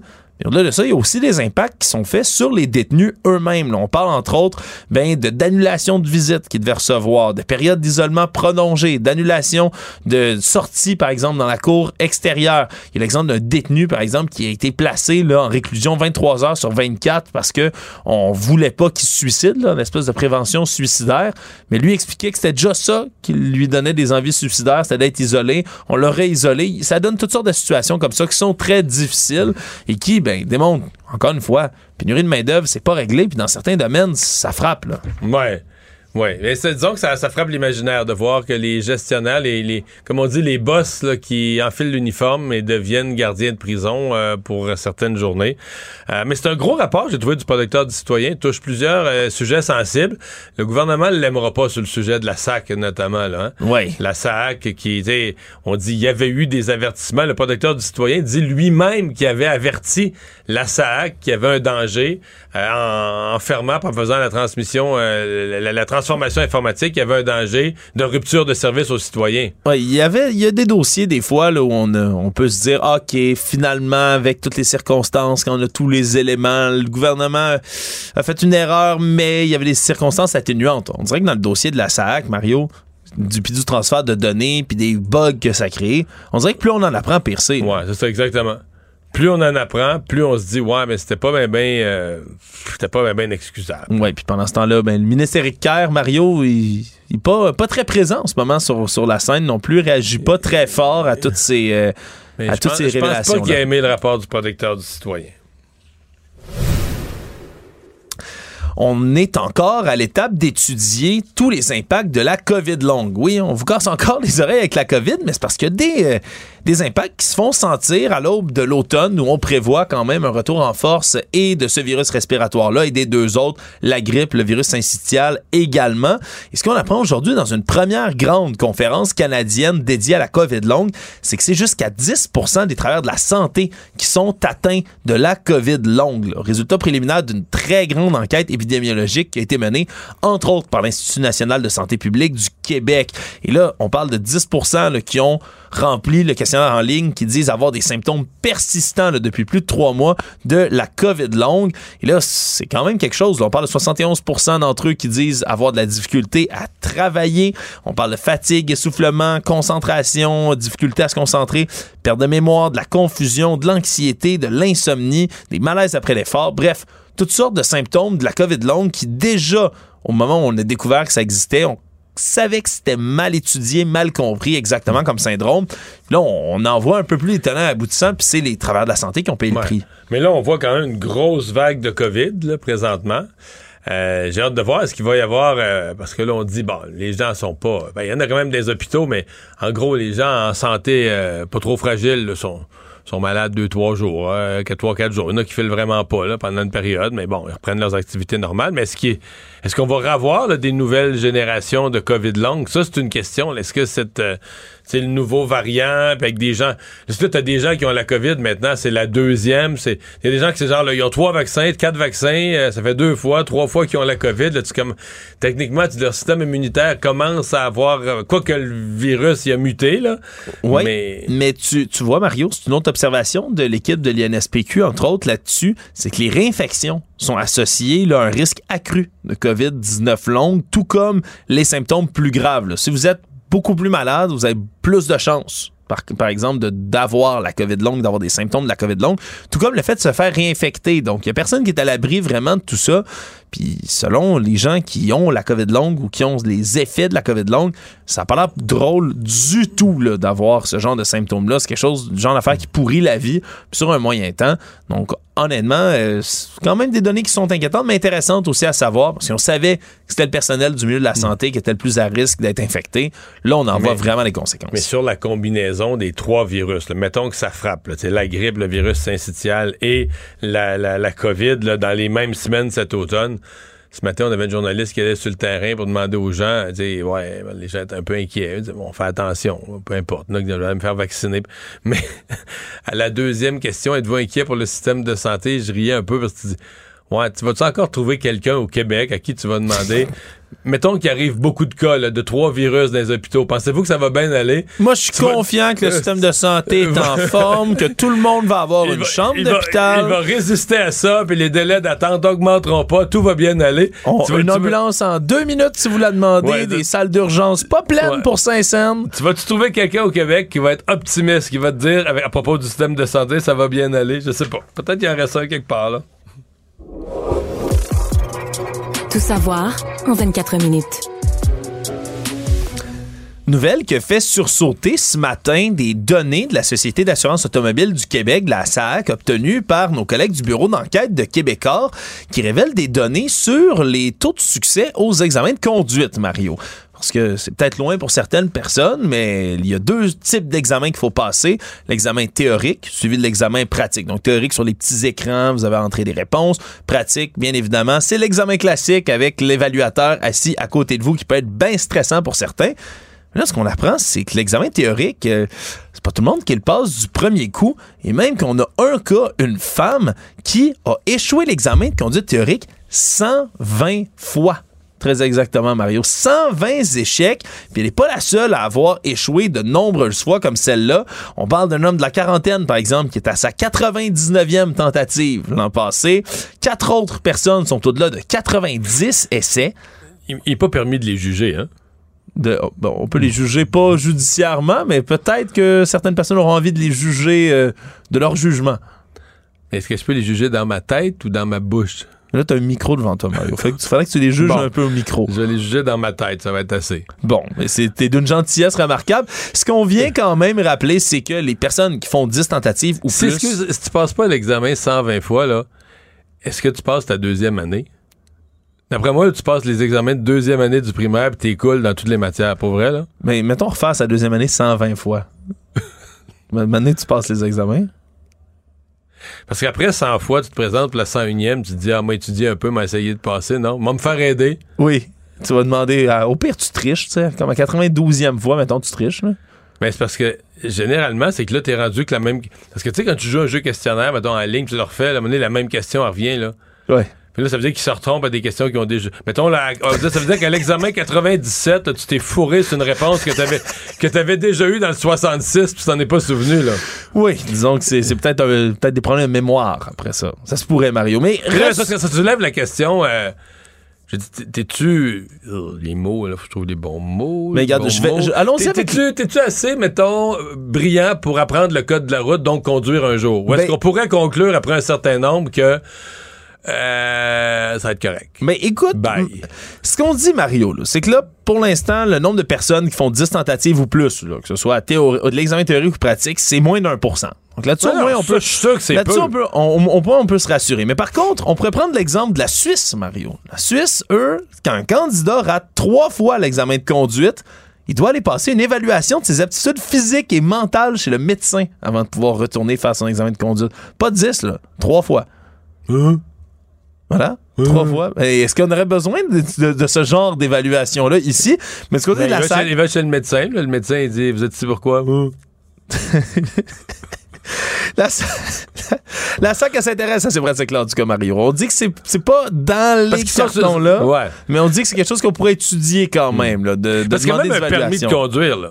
Tu sais, Oui. Tu t'en vas, t'as une foule de petites décisions à prendre, euh, puis l'accident arrive toujours avec un véhicule qui va à 100 à l'heure, qui peut être quand même, tuer quelqu'un n'importe quand, une foule de règles, 222 sortes de pancartes, tout ça. Fait que tu sais, je dis pas, là, ça prend pas un doctorat en physique nucléaire pour apprendre à conduire, Mais, mais si tu passes pas l'examen un certain nombre de fois, ça peut vouloir dire des choses, là. Oui, il y a peut-être des signes de quoi que ce soit. En tout cas, Mario, pour ce qui est des données d'âge, hein, c'est certain, puis disons qu'on on s'y attendait, mais c'est quand même un taux de réussite aux examens de conduite qui chute avec l'âge. là. Si entre 16 et 21 ans, on est à 80% de réussir les deux tests là, du premier coup. Puis après ça, ben, on, devrait, on devrait demander à Guy Nantel. Passer un certain nombre d'examens, là, tu vas voir Guy Nantel, puis c'est lui qui t'interroge. Ah, mais ça serait bon, ça. Mais peut-être qu'on lui donne du matériel en espérant qu'il nous écoute. Il devrait faire ça. un- prendre le, le code de conduite là, du Québec, là, tu sais, le, le beau petit livre qu'il faut acheter, qui coûte cher, me semble, en plus.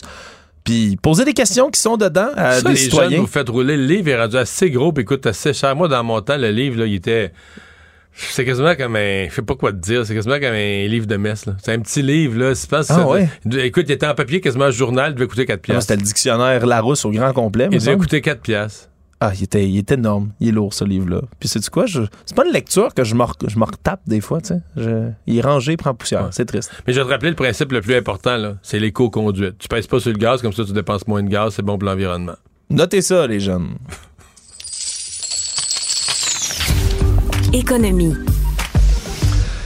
Ce matin, Mario, une nouvelle étude est sortie, étude qui a été menée par Dab Gamble, qui est une communauté d'experts en finance et en blockchain, mais finance de crypto-monnaie, entre autres. Puis tout ce qui est nouvelles technologies euh, dans le milieu de l'économie, ils ont étudié ce qui est arrivé avec les NFT. Peut-être que ça a déjà Les disparu. images, le virtuel. Non-fungible tokens en anglais, les jetons non fongibles. Donc, vous achetiez les droits d'une image.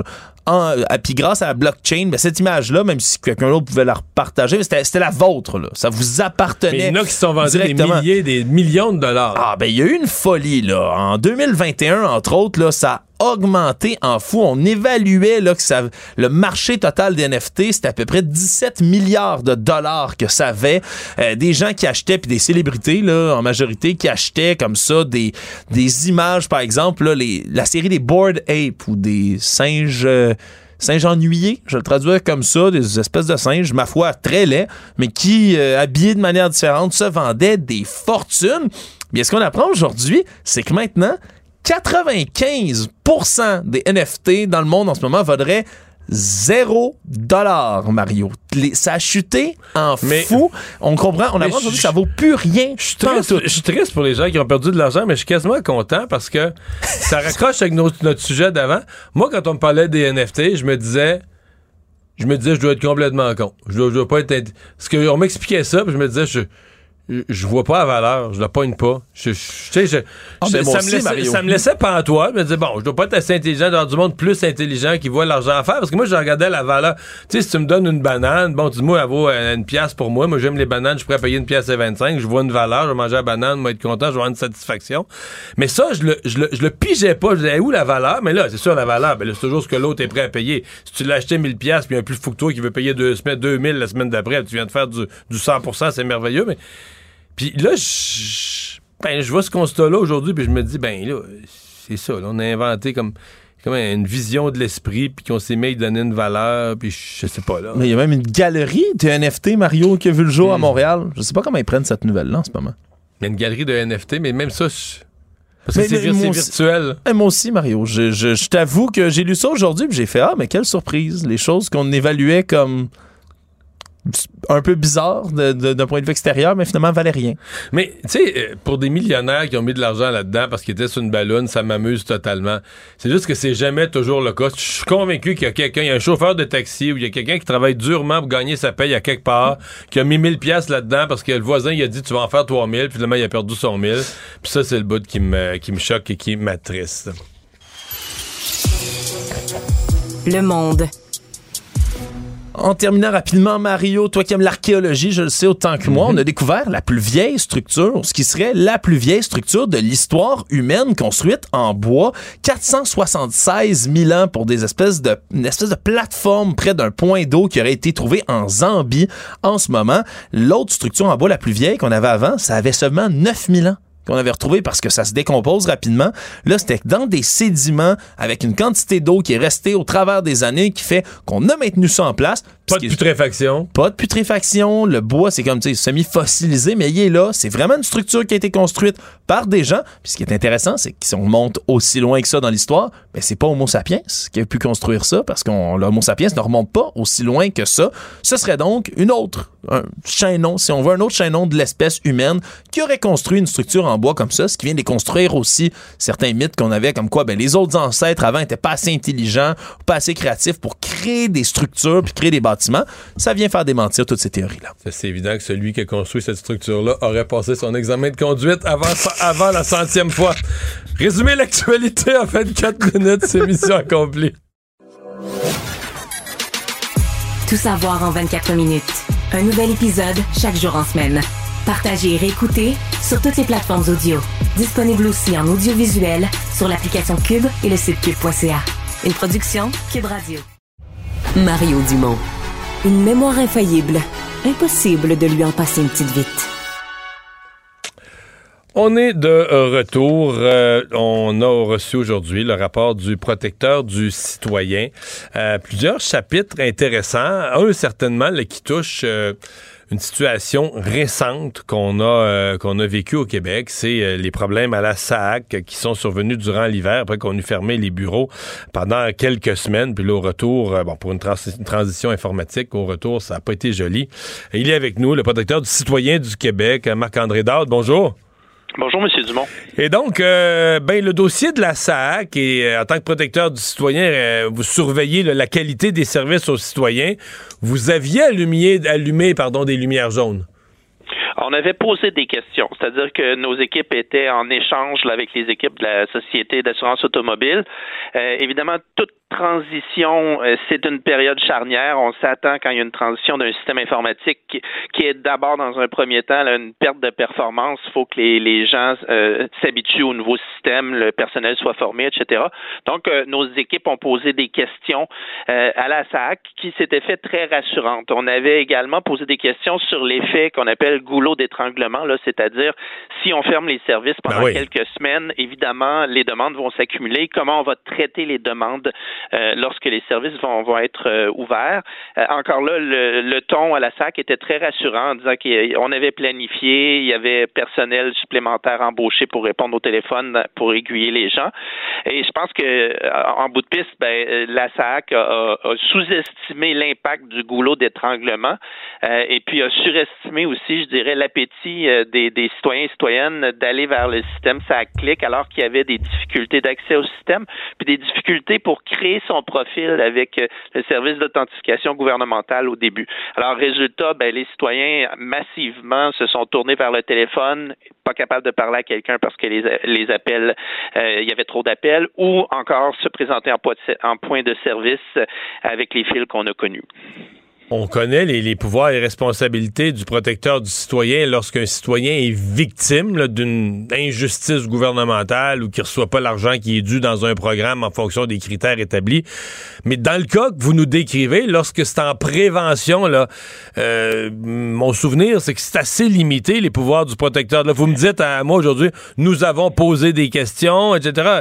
Euh, le pouvoir du protecteur du citoyen est lequel là, quand vous on est a, on est a priori là, une situation n'est pas encore arrivé. Vous craignez. Ben, vous avez tout à fait raison. Vous avez tout à fait raison. C'est un, on agissait en prévention, en échange, mais notre réelle action, elle a été une fois que les problèmes sont survenus. On a eu des pics de plaintes. Euh, naturellement, les citoyens se sont, sont venus se plaindre à nous des, de, la difficulté d'avoir accès aux services de la SAC et on est intervenu dans plusieurs situations. Alors, ce qu'on relate dans notre rapport annuel, c'est des situations de, de, de citoyens qui n'ont pas été capables d'avoir accès aux services de la SAC et on a agi pour eux, on, s'est assuré que la SAC leur donne les services auxquels ils avaient droit. Puis euh, les, situations sont multiples euh, sur, des questions de certificats d'immatriculation, sur des certificats de photos qui s'étaient perdues entre l'ancien et le nouveau système. Donc, on agissait plus à ce moment-là une fois la situation hmm. problématique en réglant les situations. On a eu des pics, là, je dirais, d'environ une cinquantaine de plaintes par mois à traiter euh, hmm. avec la SAC. Eh, est-ce que, euh, je pose la question, est-ce que la SAC est un client régulier du, parce que le protecteur du citoyen, vous avez des ministères ou des organismes qui sont, qui a toujours beaucoup de plaintes. Est-ce que la SAC en génère autant en année normale? Ben, en fait, non, il y a eu euh, il y a eu plus de plaintes que d'habitude. Évidemment, les, les, euh, les, organismes qui donnent des services à des grands volumes sont susceptibles de, de générer plus de plaintes. Par exemple, Revenu Québec, la SAC, c'est un bel exemple. Alors, on est habitué de travailler, de collaborer à la SAC pour régler les insatisfactions des citoyens, mais là, c'était une situation euh, exceptionnelle, je vais, je vais dire ça comme ça. Ouais. Euh, vous dites on avait posé des questions. Comment euh, le protecteur du citoyen à ce moment-là pose des questions, euh, exprime ses exprime ses inquiétudes uniquement à la SAC Est-ce que vous les aviez aussi partagées avec la, la ministre la ministre des Transports qui se trouve être la ministre responsable de la société d'État? Non, ça s'est fait vraiment au niveau des équipes de travail. Euh, dans le fond, euh, les équipes échangent régulièrement les équipes aux protecteurs avec les équipes de la SAC. Donc, c'est pas monté euh, au niveau de discussion politique. Je comprends les, transitions informatiques, je suppose que ça devient parce que là, c'est peut-être la pire qu'on ait jamais vécu, celle de la SAC, mais c'est quelque chose que vous sur lesquels vous gardez un œil parce qu'il y a plusieurs volets. Il y a le volet euh, perdre les dossiers des citoyens, confidentialité. Après ça, il y a le volet qualité des services qui sont euh, donnés. Les transitions informatiques sont devenues des espèces de, de, de moments où le public regarde ça avec inquiétude. Là. Ben, vous avez raison. Puis euh, là, ça a été très fort dans le cas de la SAC, mais on avait vécu avec d'autres organismes dans le passé des transitions. On observe que c'est toujours une période à risque parce que nécessairement, une transition du système informatique, je le disais en début d'entrevue, ça va amener une baisse de performance dans le premier temps. Il faut former le personnel. Euh, on n'est pas habitué avec le nouveau système. Donc, il faut bien planifier le fait que pendant quelques semaines, on va être moins performant euh, et qu'on va reprendre le rythme de croisière. Ça va peut-être aussi générer plus d'appels. Donc, est-ce qu'on va avoir des personnes qui vont être disponibles pour répondre en temps, en temps euh, acceptable aux citoyens au téléphone? Donc, euh, oui, et, je pense que c'est une leçon pour les prochaines administrations qui vont avoir à gérer des transitions informatiques parce que, évidemment, le développement de services en ligne, on, on est pour ça. C'est une façon euh, d'améliorer l'accès aux services en autant qu'on développe les services numériques d'une façon la plus inclusive possible, avec des systèmes qui soient simples à utiliser, euh, que les citoyens de toutes conditions puissent euh, naviguer dans le système. donc, ça, c'est vraiment très important dans le développement des services numériques. Votre rapport, euh, je sors de la SAC, là, on a fait le tour. Votre rapport incluait quand même un espèce de rapport d'enquête sur une situation qui a un peu plus d'âge, là, faut remonter plus loin dans le temps, euh, qui avait fait la manchette à quelques reprises. Là. Je parle de la façon dont, à la Sûreté du Québec, on procédait avec sérieux aux, promotions. Euh, quand on faisait des, des concours pour des promotions. Euh, en québécois, on dirait c'est arrangé avec le gars des vues. On choisissait quelqu'un, puis ensuite on s'arrangeait pour que le processus le fasse aboutir sa chaise qu'on voulait. Euh, vos conclusions sont quand même sévères aujourd'hui?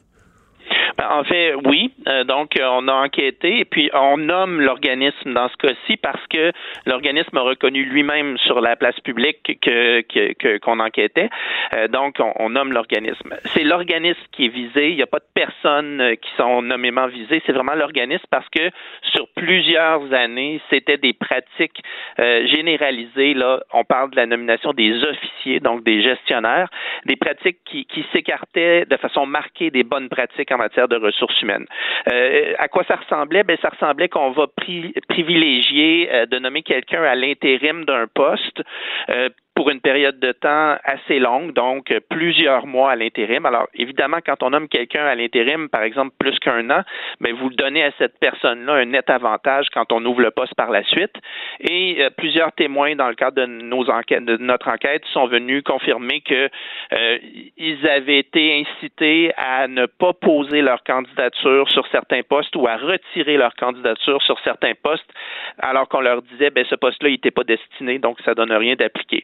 Alors, évidemment, euh, nos recommandations sont à l'effet de, remettre les bonnes pratiques en matière de gestion de ressources humaines au centre du processus, de renforcer les activités de dotation, les, les pratiques de dotation, puis aussi de faire en sorte que les personnes qui s'estiment victimes d'une injustice pour le futur, là, puissent avoir un recours, puissent se plaindre. Et je dois dire que la Sûreté du Québec a accepté toutes nos recommandations et qu'on travaille actuellement euh, à implanter ces recommandations-là. Nous, on s'assure qu'elles sont bien implantées, mais on a une bonne collaboration de la Sûreté du Québec. Ouais. Parce que c'est pas joli, joli du point de vue du public quand ceux qui sont censés faire respecter la loi, entre eux autres, quand ils se donnent des jobs et des promotions, ils respectent pas les, les procédures précises et, ils les contournent. Ça, ça passe un bizarre de message à la société, mettons. Mais c'est pour ça, je pense que l'enquête qu'on a fait vise à renforcer l'intégrité publique, donc éviter que les situations se reproduisent, puis s'assurer que pour l'avenir, on, respecte les bonnes pratiques en matière de gestion des ressources humaines. On est toujours en suivi d'implantation, donc euh, le dossier n'est pas fermé. On va continuer à travailler avec euh, la Sûreté du Québec au cours des prochains mois. Dernière question, est-ce qu'il y a, euh, bon, parce que j'ai souvent, euh, j'ai pas eu le temps aujourd'hui de lire tout votre rapport, mais j'en ai lu euh, plusieurs dans ma vie depuis 30 quelques années. Est-ce que il y, a, des affaires qui s'améliorent, des ministères où vous, pourriez me dire, il y a 10 ans, là, ça, on avait beaucoup de plaintes, puis il y en a moins, ou à l'inverse, est-ce qu'il y a des choses qu'on doit observer, dire, ça, c'est un ministère qui était pas, tu sais, on n'avait pas beaucoup de plaintes, puis là, ou un organisme où tout à coup, là, il y a de plus en plus de plaintes, puis là, je mets de côté la SAC, là, où on a discuté déjà du, cas particulier de l'année 2023? Ben, je vais être assez spécifique, mais je vais vous parler d'un bon coup parce qu'on a décidé cette année de souligner un bon coup d'un organisme public. Euh, c'est la financière agricole. On recevait des plaintes euh, de certains agriculteurs qui expliquaient, qui explaignaient que ne comprenaient pas les calculs euh, de parce que c'est euh, la financière agricole gère notamment des, des programmes d'assurance pour les agriculteurs. Donc les, les, les agriculteurs disaient ben on comprend pas comment les, les, les, les ce qu'on reçoit est calculé. Alors, on a travaillé avec la financière agricole et on a eu une réponse au-delà de nos attentes. La financière agricole a produit du matériel, a produit un webinaire, a formé son personnel, a vraiment bien expliqué euh, les, méthodes de calcul, puis les outils ont été donnés à des partenaires pour que ce soit diffusé largement. Donc, chapeau euh, pour une information claire. Je pense que c'est un premier pas pour un respect des droits d'avoir une information claire. C'est sûr que quand on comprend pas ce qu'on nous envoie, on est euh, en bien mauvaise posture pour faire valoir ses droits. Euh, Monsieur Dowd, merci beaucoup d'avoir été avec nous. Ça m'a fait plaisir, M. Dumont. Protecteur du citoyen du Québec. Maître vulgarisateur, il explique et communique l'inexplicable. Mario Dumont. L'exercice lui-même Mario Dumont. va faire sortir plus de vérité sur ce qui s'est véritablement passé à ce moment-là. Gérez donc ça, s'il vous plaît. Isabelle Maréchal. c'est parce qu'à un moment donné, si on paye pas tout de suite, on va payer tout à l'heure. La rencontre, Maréchal Dumont. Bonjour Isabelle. Bonjour Mario. Alors tu t'es intéressé à ces données sur la proportion de l'ensemble des enfants euh, qui, à un moment ou un autre de leur vie, vont avoir euh, été la cible d'un signalement à la DPJ. Et c'est un sur cinq au Québec. Écoute, c'est incroyable. Et tu sais, on dit souvent depuis les dernières années, depuis l'histoire, entre autres, euh, de la, la petite fille de Granby qui a été assassinée par sa belle-mère et son beau-père, une histoire qui avait fait couler beaucoup d'encre, qui avait horrifié le Québec une enfant négligée, maltraitée, euh, entre autres enfants qui subissent le même sort. Euh, il y, a eu évidemment des, cas de conscience euh, qui ont été nommés. La DPJ a été pointée du doigt dans, beaucoup de régions, en particulier celle de Granby, celle de Sherbrooke. Bref, on s'est beaucoup plaint des services de la DPJ, du fait que les gens n'étaient pas imputables, que les gens prétendaient même faire des visites alors qu'ils n'en faisaient pas. Bref, comme si la DFJ jouait pas son rôle. En même temps, on voyait depuis les dernières années une augmentation des cas qui faisait dire à certains, oui, mais c'est parce qu'un enfant peut être calculé un certain nombre de fois. C'est, c'est peut-être beaucoup trop de signalements par rapport à la réalité. On a entendu ça. Or, aujourd'hui, ben, il y a une étude qui a été faite par un groupe de chercheurs euh, de l'École de travail social de l'Université de Montréal, puis ils ont étudié pendant 17 ans, c'est pas rien, c'est un échantillonnage vraiment très, très, très important. Entre 2000 et 2017, ils ont étudié euh, le nombre d'enfants qui avaient été effectivement signalés à la DPJ, ceux qui avaient été pris en charge et ceux qui avaient été placés dans leur famille. Et ce bilan-là, il était c'est effroyable, Mario. C'est d'une, c'est troublant, c'est préoccupant. Ça confirme qu'il y a un enfant sur cinq au Québec qui va être l'objet d'un signalement. Il y en a un sur dix qui va être pris en charge parmi ce 1 sur 5 signalé, et il y en a un sur 20 qui va être placé hors de sa famille. Donc, des enfants qui se promènent sur des territoires parce qu'on sait qu'il n'y a pas de ressources non plus. Alors, on n'a pas forcément de famille d'accueil dans la rue d'à côté. Alors, on est obligé de sortir des enfants de leur région parce qu'on manque de place. Bref, ce que ça nous dit, c'est que euh, il y a un gros problème dans les familles. Et euh, tu vois, l'étude démontre qu'il y a au moins à peu près la moitié des cas où euh, la santé, la sécurité de l'enfant euh, ont été jugées compromises au Québec et que la, raison première, c'est des parents négligents. La négligence parentale, c'est ça le problème, un des principaux problèmes. Et moi, je, t'avoue que je comprends pas tellement ça. Tu as des enfants, tu mets des enfants au monde, comment tu peux les négliger? je comprends qu'il y a des gens qui ont des, qui ont des problèmes, là, je comprends ça, mais c'est-à-dire que ça se comprend dans des petits chiffres. En fait, moi, je pense que, tu sais, on, on, parle de manque de ressources à la DPJ. Je serais curieux de retourner là, dans les débats parlementaires, les textes de ce qui s'est dit euh, dans les années quand le PQ a créé tout ce, système-là, il, il, y a 45 ans. Je suis convaincu qu'on imaginait ça pour des petits nombres d'enfants, des cas d'exception, des familles en crise. Là, tu dis, t'es rendu à 20% des enfants qui sont, euh, qui sont l'objet d'un signalement. T'as tellement raison. T'as tellement raison. C'est trop, là. Ça n'a plus de bon sens. La DPJ, la DPJ doit être le stade ultime où, là, on dit, OK, on a tout essayé euh, auprès du parent, auprès des, services de santé, le CLSC, la clinique. Il y a plein d'autres étapes avant de dire, OK, je fais un signalement à la DPJ, puis on va placer l'enfant. Il y a tellement d'autres étapes. Mais là, aujourd'hui, on dirait que tout le monde est tellement dans un état de vulnérabilité. Là, les parents sont taboutes. Fait que là, eux-mêmes vont appeler. La DPJ l'a dit. On reçoit des appels directs de parents qui disent Venez chercher mon enfant, mon jeune. Je suis juste plus capable. Fait que ça, premièrement, ça se peut pas, c'est pas normal. Et puis, en plus, il y a aussi, moi, j'ai un collègue qui me racontait, euh, pas plus tard que cette semaine, qui me disait sa conjointe travaille comme travailleuse sociale. Elle est obligée de signaler euh, un parent, par exemple, qui vient euh, la voir, qui lui dit Moi, je voudrais vous consulter, euh, je voudrais avoir accès à des services de psychologie parce que mon enfant, il y a des enjeux de colère et il y a eu un enjeu à l'école récemment. Il aurait même fait des attouchements à une petite fille avant que ça prenne des proportions énormes. Mais mon fils est vraiment bien, c'est juste que je veux pas l'échapper. Qu'est-ce que je peux faire? Donc là, on a un parent qui qui, veut s'occuper de son enfant, un, un enfant qu'on est tout à fait au stade où on peut on peut le rattraper, ça, peut arriver, hein, l'éducation. Puis bon, il faut ben, la, travailleuse sociale est obligée d'appeler la DPJ puis dire là j'ai le cas d'un enfant, il, faut signaler cet enfant-là, qui a peut-être pas un gros problème, tu comprends, ça arrive des choses comme ça. Alors il y a une partie, c'est des signalements d'ailleurs qui on signale mais ça se rend pas à la prise en charge. Euh, mais quand même, moi, ce que je retiens, c'est qu'il y a énormément d'enfants quand même qui sont qui sont placés. à la naissance, selon l'étude, c'est un enfant sur 100, puis moi, ça me paraît beaucoup, qui systématiquement va être placé. Il ne vivra pas dans sa famille euh, jusqu'à sa majorité. C'est énorme.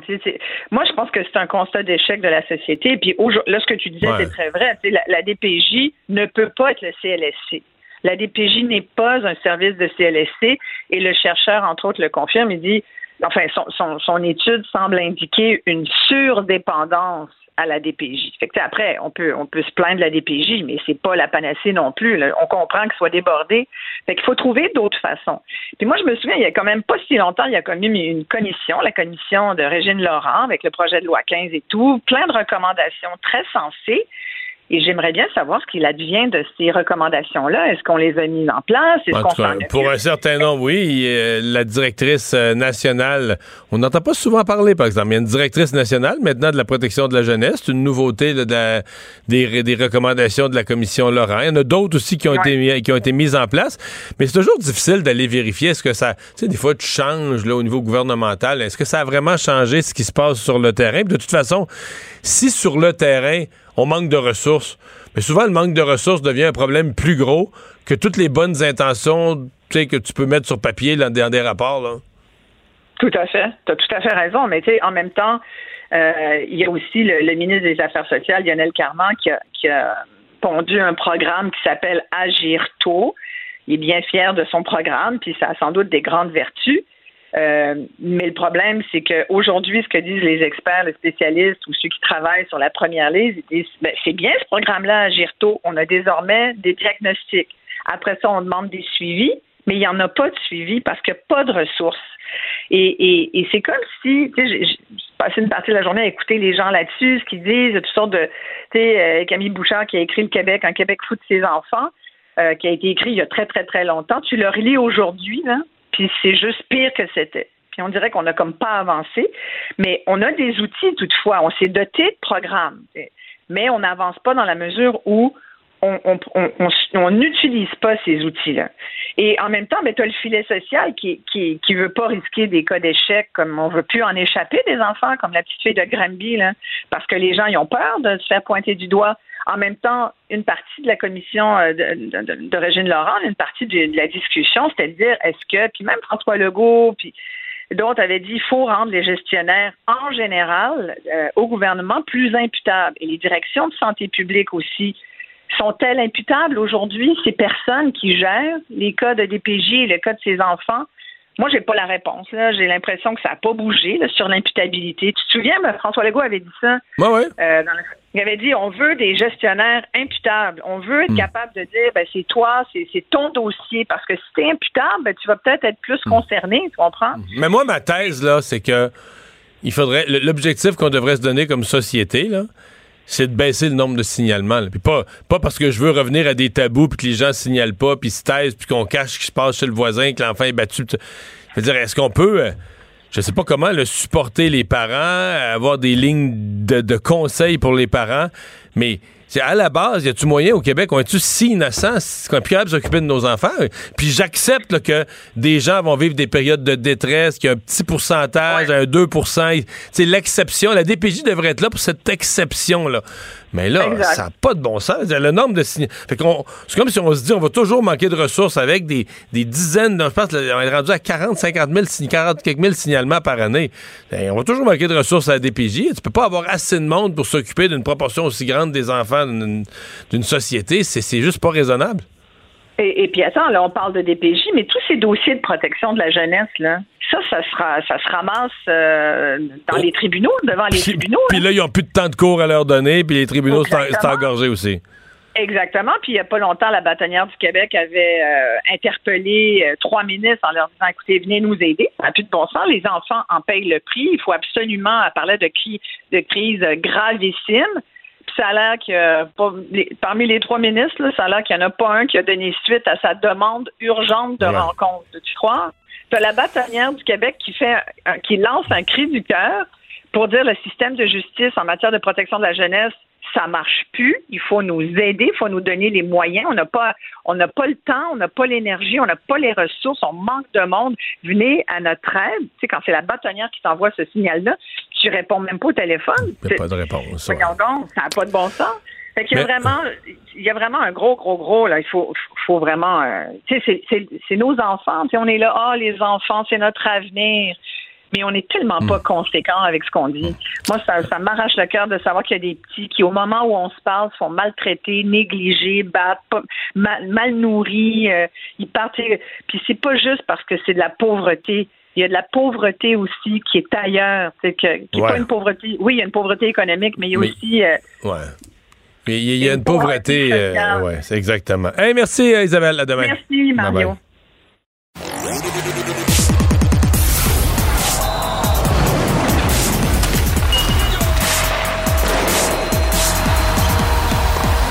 Jean-François Barry, un chroniqueur pas comme les autres. Salut Jean-François. Salut Mario. Une des fiertés du Québec puis du football collégial universitaire, c'est qu'il y a maintenant des joueurs dans la NFL, des joueurs québécois dans la NFL, puis en entre présentement presque à chaque année un ou deux. Mhm. Mais c'est tout un morceau aujourd'hui qui a annoncé qu'il prenait sa retraite là. Ouais, c'est Laurent Duvernay-Tardif qui a fait ça d'ailleurs euh, au stade McGill, là où tout a commencé. Euh, il était très émotif. Ouais, dans très, très, très. C'était touchant. J'ai écouté ça, là, puis on, sentait qu'il retenait euh, ses sanglots, puis même à un moment donné, il était plus capable de continuer, puis il a passé la. Il a dit Sacha, euh, Sacha qui est son bon ami et son agent, veux-tu dire quelque chose? Il est revenu sur tout. Euh, il a parlé de, sa blonde, du 3,5 qu'il occupait, dans lequel à l'entrée c'était écrit qu'il allait faire la NFL, mais tu sais, à cette époque-là, c'était comme pas croyable. Il a parlé du fait que sa plus grande fierté, c'est d'avoir réussi à faire sa médecine et jouer dans la NFL euh, parce qu'évidemment, tout le monde lui disait que ça aussi, c'était impossible. Euh, il est revenu, moi, je savais pas ça, sur le fait qu'il a été ignoré, évidemment. Il est même pas allé au Combine et tout et tout, là, qui est là où on retrouve les meilleurs joueurs. Et ils ont fait un Combine ici. Ils ont invité les équipes de la NFL pour venir le voir évoluer au Québec. Il y en a neuf qui se sont déplacés, dont évidemment les Chiefs de Kansas City. Et là, ben, il est revenu sur le fait qu'au début, cette équipe-là perdait, puis à un moment donné, ils se sont rendus en demi-finale et euh, l'aboutissement, ça a bien sûr été le Super Bowl. Donc, neuf saisons, euh, sept euh, Ouais. plus complètes dans la NFL. Neuf mais l'année passée, ça, a comme mal fini pour lui, malheureusement. Là, parce que se joint aux Jets, un- les Jets de New York, c'est une équipe qui va mal depuis des années, des décennies. Et l'année passée, ça commence à bien aller. Écoute, à mi-saison, moi, je me souviens, on n'en revenait pas. Tabarouette, les Jets, puis là, il mais défensive, t'es quand même pugnace. Et là, à mi-saison, Laurent Duvernay-Tardif accepte un contrat avec les Jets, se joint à l'équipe.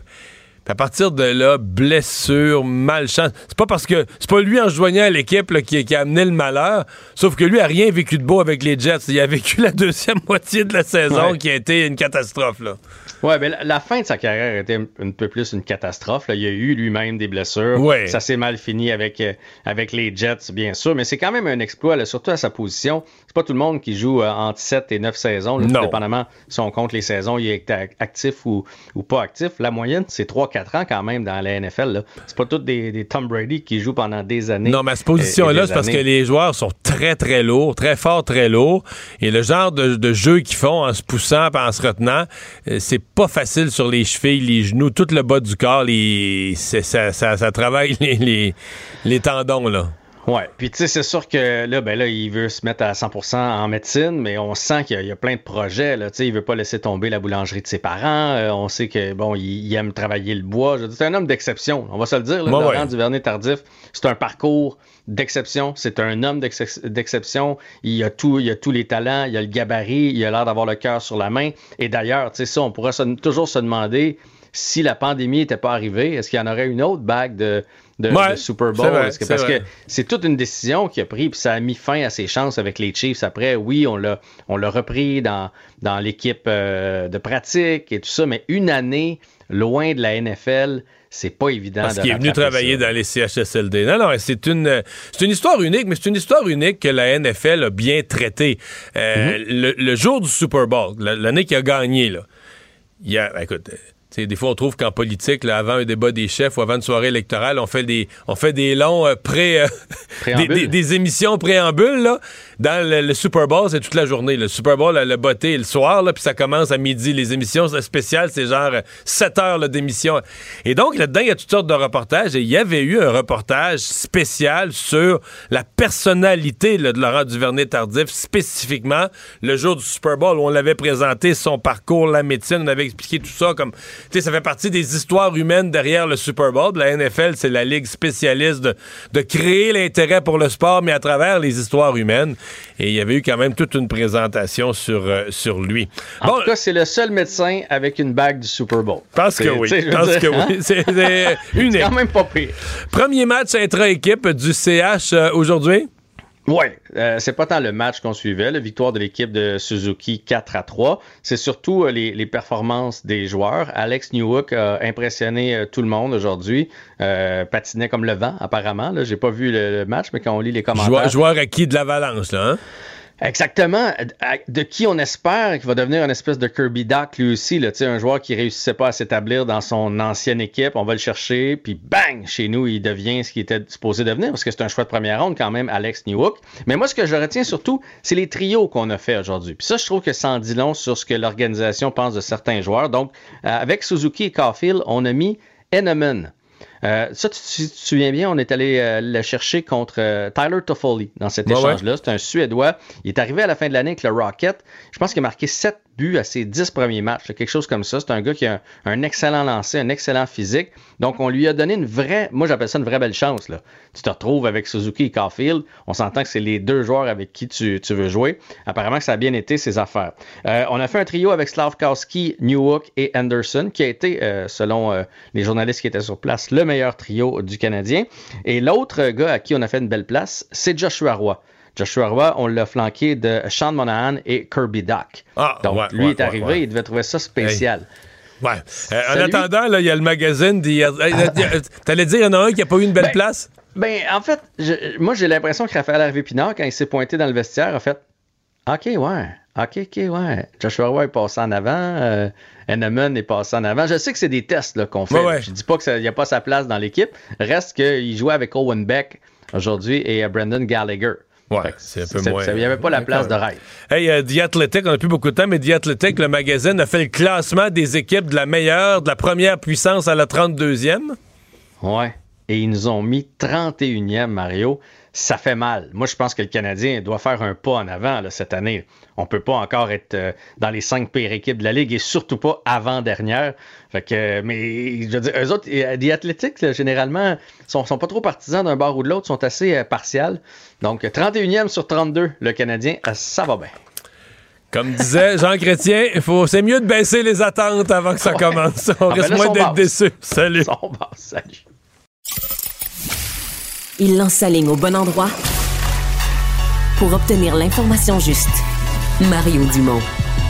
Pour savoir et comprendre. Cube Radio.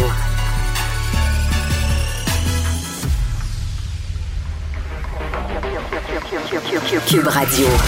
En direct à. On revient sur ces manifestations organisées hier par euh, un groupe de militants musulmans conservateurs, de membres de la droite religieuse et aussi de sympathisants du convoi de la liberté contre l'identité de genre et les droits de la communauté LGBTQ+. François Legault qui a rapidement déploré euh, la tournure des événements aujourd'hui. C'est là-dessus qu'on commence notre jeu des analystes.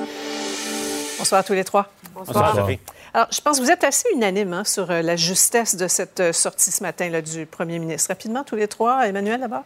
Ben, rempart contre l'extrême, c'était la formule. Puis il faut souligner, là, ce débat-là déchire le pays depuis des mois. M. Legault est le seul premier ministre au pays à avoir lancé un appel au calme. C'est éloquent. Paul?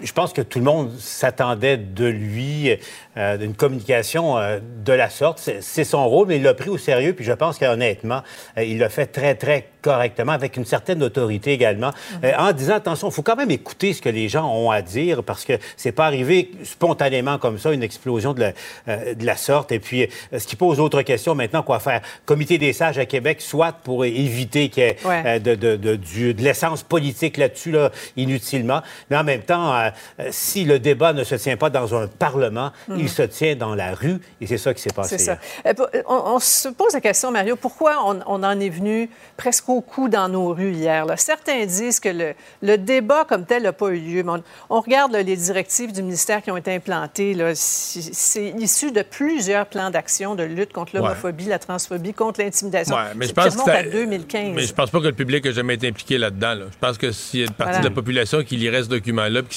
là. T'sais, on va se dire la vérité. Mm. là. Les gens les gens n'ont jamais été impliqués dans le processus. Les gens n'ont jamais entendu trop trop parler de ça. Je suis pas sûr, pas combien de la je pas sûr combien de la population comprend le sens de tous ces mots-là exactement puis qu'est-ce qu'on veut dire par là. Fait que c'est pour ça que non, l'appel au calme était bienvenu aujourd'hui à plus d'éducation, plus de dialogue. Mais en même temps, j'ai aimé que François Legault dise ce qu'on a vu dans les rues.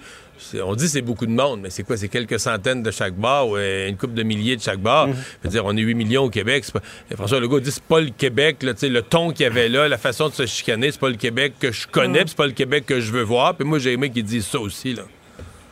Euh, Paul le disait, bon, ce, ce comité de, sages, là, va- on essaie de sortir ça de la partisanerie. bon, il, est le, bienvenu.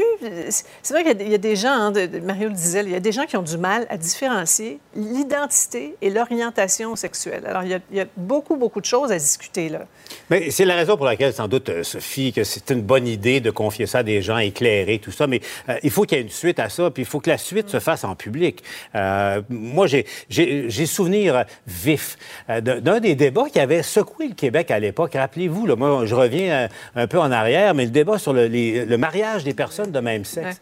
Euh, le ministre de la Justice de l'époque, je me souviens, j'y étais, je l'ai couvert, Paul Bégin, était défavorable, n'était pas d'accord. Mais il y a eu une commission parlementaire et lui-même l'a dit, c'est, euh, les- ce sont les travaux de la commission, les témoignages qu'il a entendus à la commission qui l'ont fait évoluer. Et je pense sincèrement qu'ils ont fait beaucoup évoluer la société québécoise. Est-ce que quelqu'un aujourd'hui remet ça en question? Pourtant, à l'époque, c'était pas majoritaire dans l'opinion publique. Ouais. Cela dit, Manuel, au, au Parti conservateur, là, on ne veut pas toucher à ça. là. Les députés ont reçu une, une consigne très claire euh, ne vous mêlez pas de ça. Oui, et objectivement, moi, je pense que c'est très sage de M. Poiliev d'avoir fait ça. Pourquoi pas? Parce que tant parce qu'il a honte puis il a peur qu'il y en a qui dérapent, peut-être que oui, il y en aurait quelques-uns. Mais la raison première, c'est que lui, ses enjeux de guerre culturelle, ça ne l'intéresse pas. Il ne veut pas que ça soit une priorité pour le parti. Il a été très clair là-dessus. Les élections, il veut les gagner sur l'économie, mais en même temps, les libéraux systématiquement utilisent ces enjeux-là Ah ouais. pour démoniser les conservateurs, pour les faire passer comme des mini-Trumpistes ou comme des DeSantis. Et donc, M. Poiliev a raison de vouloir se donner les moyens de continuer à dire aux Canadiens, écoutez, c'est pas nous qui l'amènent cette guerre-là au Canada, ce sont les libéraux et nous ne sommes pas des républicains. Donc, des fois, des rappels à l'ordre, ça peut être embarrassant, mais je Ouais. pense que dans ce cas-là, il était bien avisé. En tout cas, la discipline semble régner jusqu'à maintenant parce qu'il n'y a personne qui l'a Ouais. défié chez les Ouais, ouais, conservateurs. effectivement. Euh, L'automne arrive euh, demain, messieurs, dames, et soyez avertis. Youhou! La grippe, oui. la COVID-19, le virus respiratoire syncytial. Beau cocktail, hein, ça va circuler euh, allègrement. Alors, là, nouvelle stratégie euh, 2023 l'a adoptée. Bon, les tests, les masques qui reviennent, vaccination à l'ouette. On a questionné les gens dans la rue là-dessus. Pour faire vacciner s'il y a une nouvelle campagne de vaccination? Euh, moi, non. J'ai pris mes cinq vaccins. Vais continuer à le faire. non, j'ai arrêté après deux vaccins. Je suis pas pour le masque, mais c'est sûr, je vais aller me faire vacciner. Je travaille avec euh, le public. Vous encore ça, vous, des tests rapides à la maison? Oui, toujours. Mais là, il n'y en a plus d'infirmerie, je crois. Est-ce que ça va être un défi de convaincre les Québécois d'aller se faire ça? Tu dis oui, Emmanuel? Moins, doc- moins docile. Moins là. de- Sophie, je suis allée regarder les statistiques de l'INSPQ. Avant, on y était abonné. Ben, je suis retrouvée, c'était où? Bien, Depuis août, 20 août 2022, il y a combien de Québécois de plus de 18 ans qui se sont donné la peine d'avoir leur rappel de vaccin? 16% Puis même le virus pour la grippe, ce n'est pas dans les habitudes pour les gens d'y aller systématiquement. C'est à peine 47% des adultes en temps normal qui sont vaccinés contre la grippe. Donc, un gros chantier de sensibilisation à mener pour le gouvernement. Parce qu'il n'est pas toujours efficace d'année en année. Hein? C'est ça l'histoire aussi pour le virus de la grippe. inégal. un mot là-dessus? Mais, mais moi, je, je- ma question à moi, c'est celle des tests rapides. Ouais. C'est pas quelque chose, oui, c'est un coût financier, mais c'est pas quelque chose qui coûtait une fortune. Tu sais, des fois, il faut aider les gens à s'aider. Et là, moi, ce que j'entends, d'abord, il y a beaucoup de COVID qui circulent. Euh, les gens, euh, moi, tout ce que j'entends autour, les gens veulent pas faire exprès pour contaminer les autres. Ils sont pas en mode panique, puis ils veulent pas tout arrêter la, la vie, mais ils se disent, moi, si j'ai la COVID, je veux le savoir, pas donner aux autres, faire attention. Mais euh, tout le monde euh, cherche, mais là, je peux-tu me tester? Parce que les vieux tests, le rapide, euh, c'est pas sûr qu'ils sont encore bons. Je pense qu'il y a un délai d'expiration, ceux qui ont un an, un an et demi et plus, là, les tests sont plus bons. Ouais. Donc, euh, est-ce que le gouvernement devrait pas penser à faciliter l'accès à juste se tester simplement, facilement, pour le savoir qu'on l'a, puis s'isoler? qu'ils sont payants maintenant. Là. Ils sont payants, mais pas trouvables. Aussi, puis, ouais. Et puis le, le discours ambiant, bon, on a compris, là, la, la, co- la COVID, c'est, un, on, on relativise les dangers de la COVID. Mais moi, à chaque fois que je vois des, des, des articles, des, des témoignages de gens qui ont la COVID longue, en tout cas, je sais pas pour vous, Mario, Emmanuel, puis Sophie, mais moi, ça, ça me rappelle qu'attention, on peut pas lésiner avec ça. Et il y, en a, il y en a beaucoup, on a vu les chiffres. Ouais. Euh, Alors, on continue de tousser dans notre coude. Après une courte pause santé, on revient sur le dossier Canada-Inde. Ça se corse. Il y a des questions qui se posent sur la stratégie de Justin Trudeau. Restez là. Une autre vision de l'actualité. Cube Radio.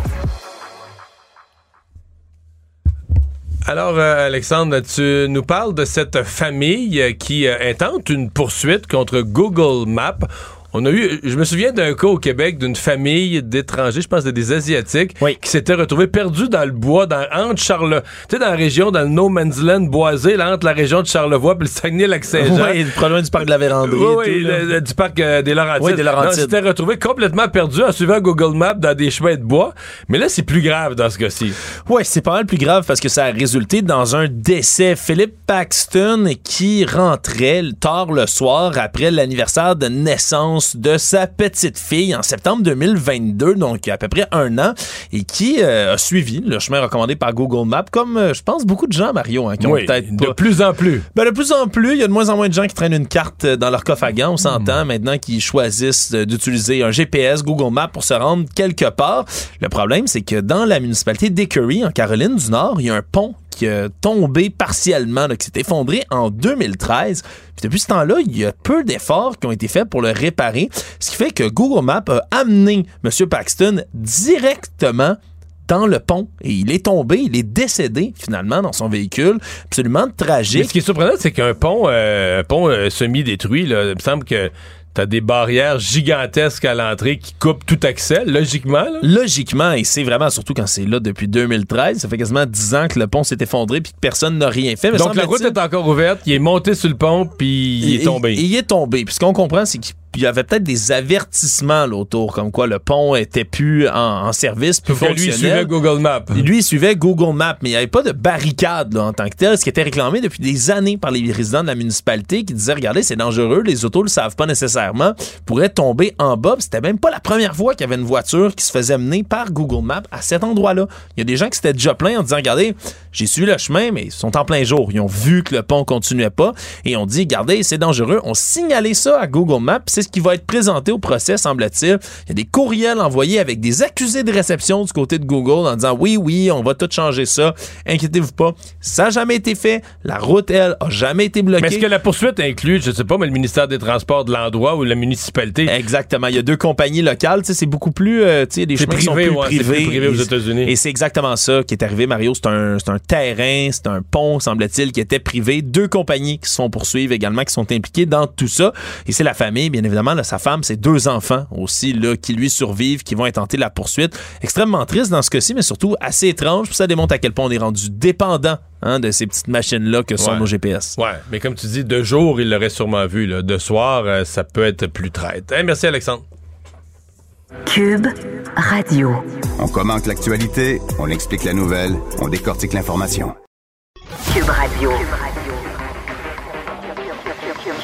Cube Radio. En direct à LCN.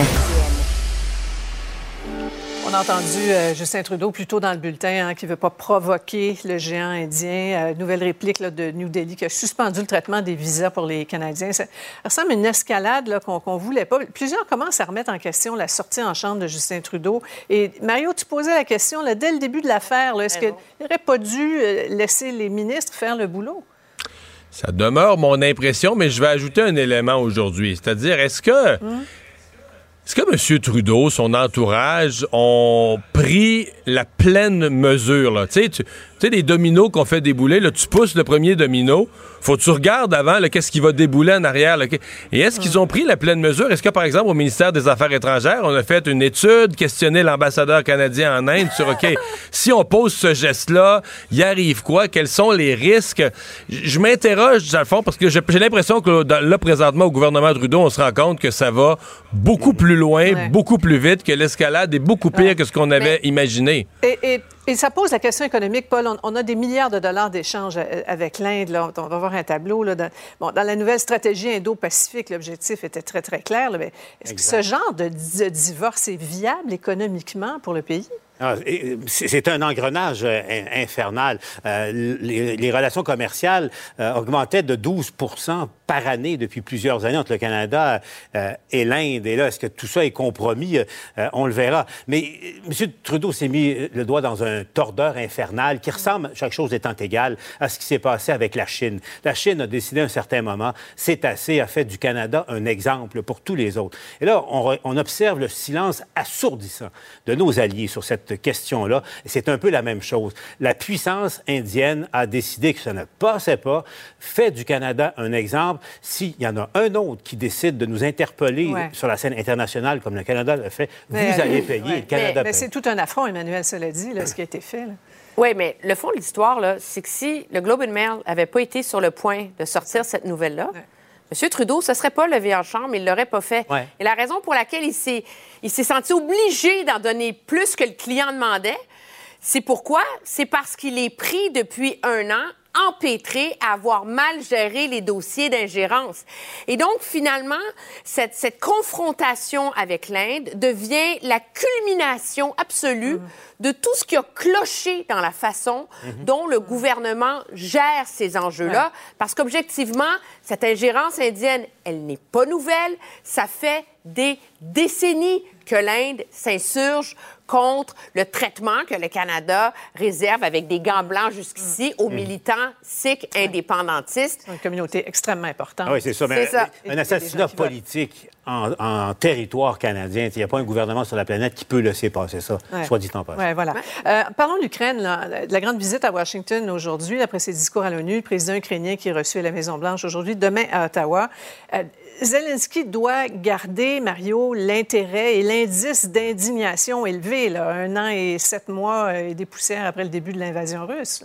Oui, et, et surtout garder, ramener le pourquoi de cette guerre, pourquoi nous, on est des alliés importants pour l'Ukraine, pourquoi il est dans l'intérêt du Canada, des États-Unis que la démocratie puisse vaincre face aux gestes de Poutine, parce que, bon, ça va être vrai au Canada demain, mais soyons réalistes, c'est aux États-Unis aujourd'hui, c'était la rencontre, les rencontres clés, parce que les États-Unis, pour fournir de l'argent et de l'armement, c'est le pays numéro un.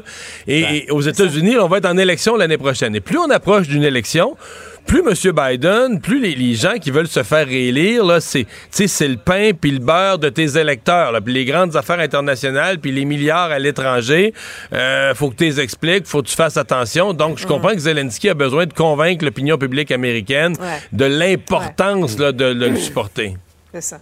Donc, il sera, on le répète, au Canada demain. Évidemment, ce sera euh, couvert abondamment euh, sur nos ondes et sur toutes euh, nos, nos plateformes demain. Je veux vous entendre sur quelque chose de fondamental en terminant. Et la question s'adresse uniquement à nos hommes. Êtes-vous Ah, ben jaloux? de- Oui, comment oui, ça, oui, ça vais? Une Êtes-vous question genre. Ça, je suis contre, parce que, Ouais. premièrement, justement, mais Mathieu, euh, pas Math- euh. Mario et, Ah, ben, euh, et ok. Paul peuvent. Même moi, je sais c'est qui, Sophie.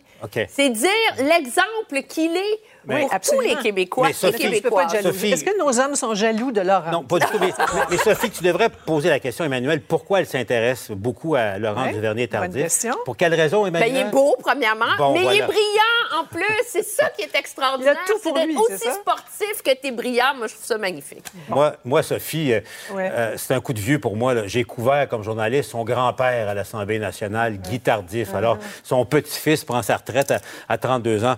Je commence à réfléchir à, à ma carrière, là, sérieusement. Non, c'est une, bla- Ben- c'est une blague. C'est Oui. une blague. Mais, mais quel homme, quel homme oui, oui, sur oui. le terrain puis à, à l'extérieur du terrain. aussi. Alors, Pépé Larocque, merci Ouais. beaucoup. Mario, Emmanuel, on se revoit lundi. Au revoir.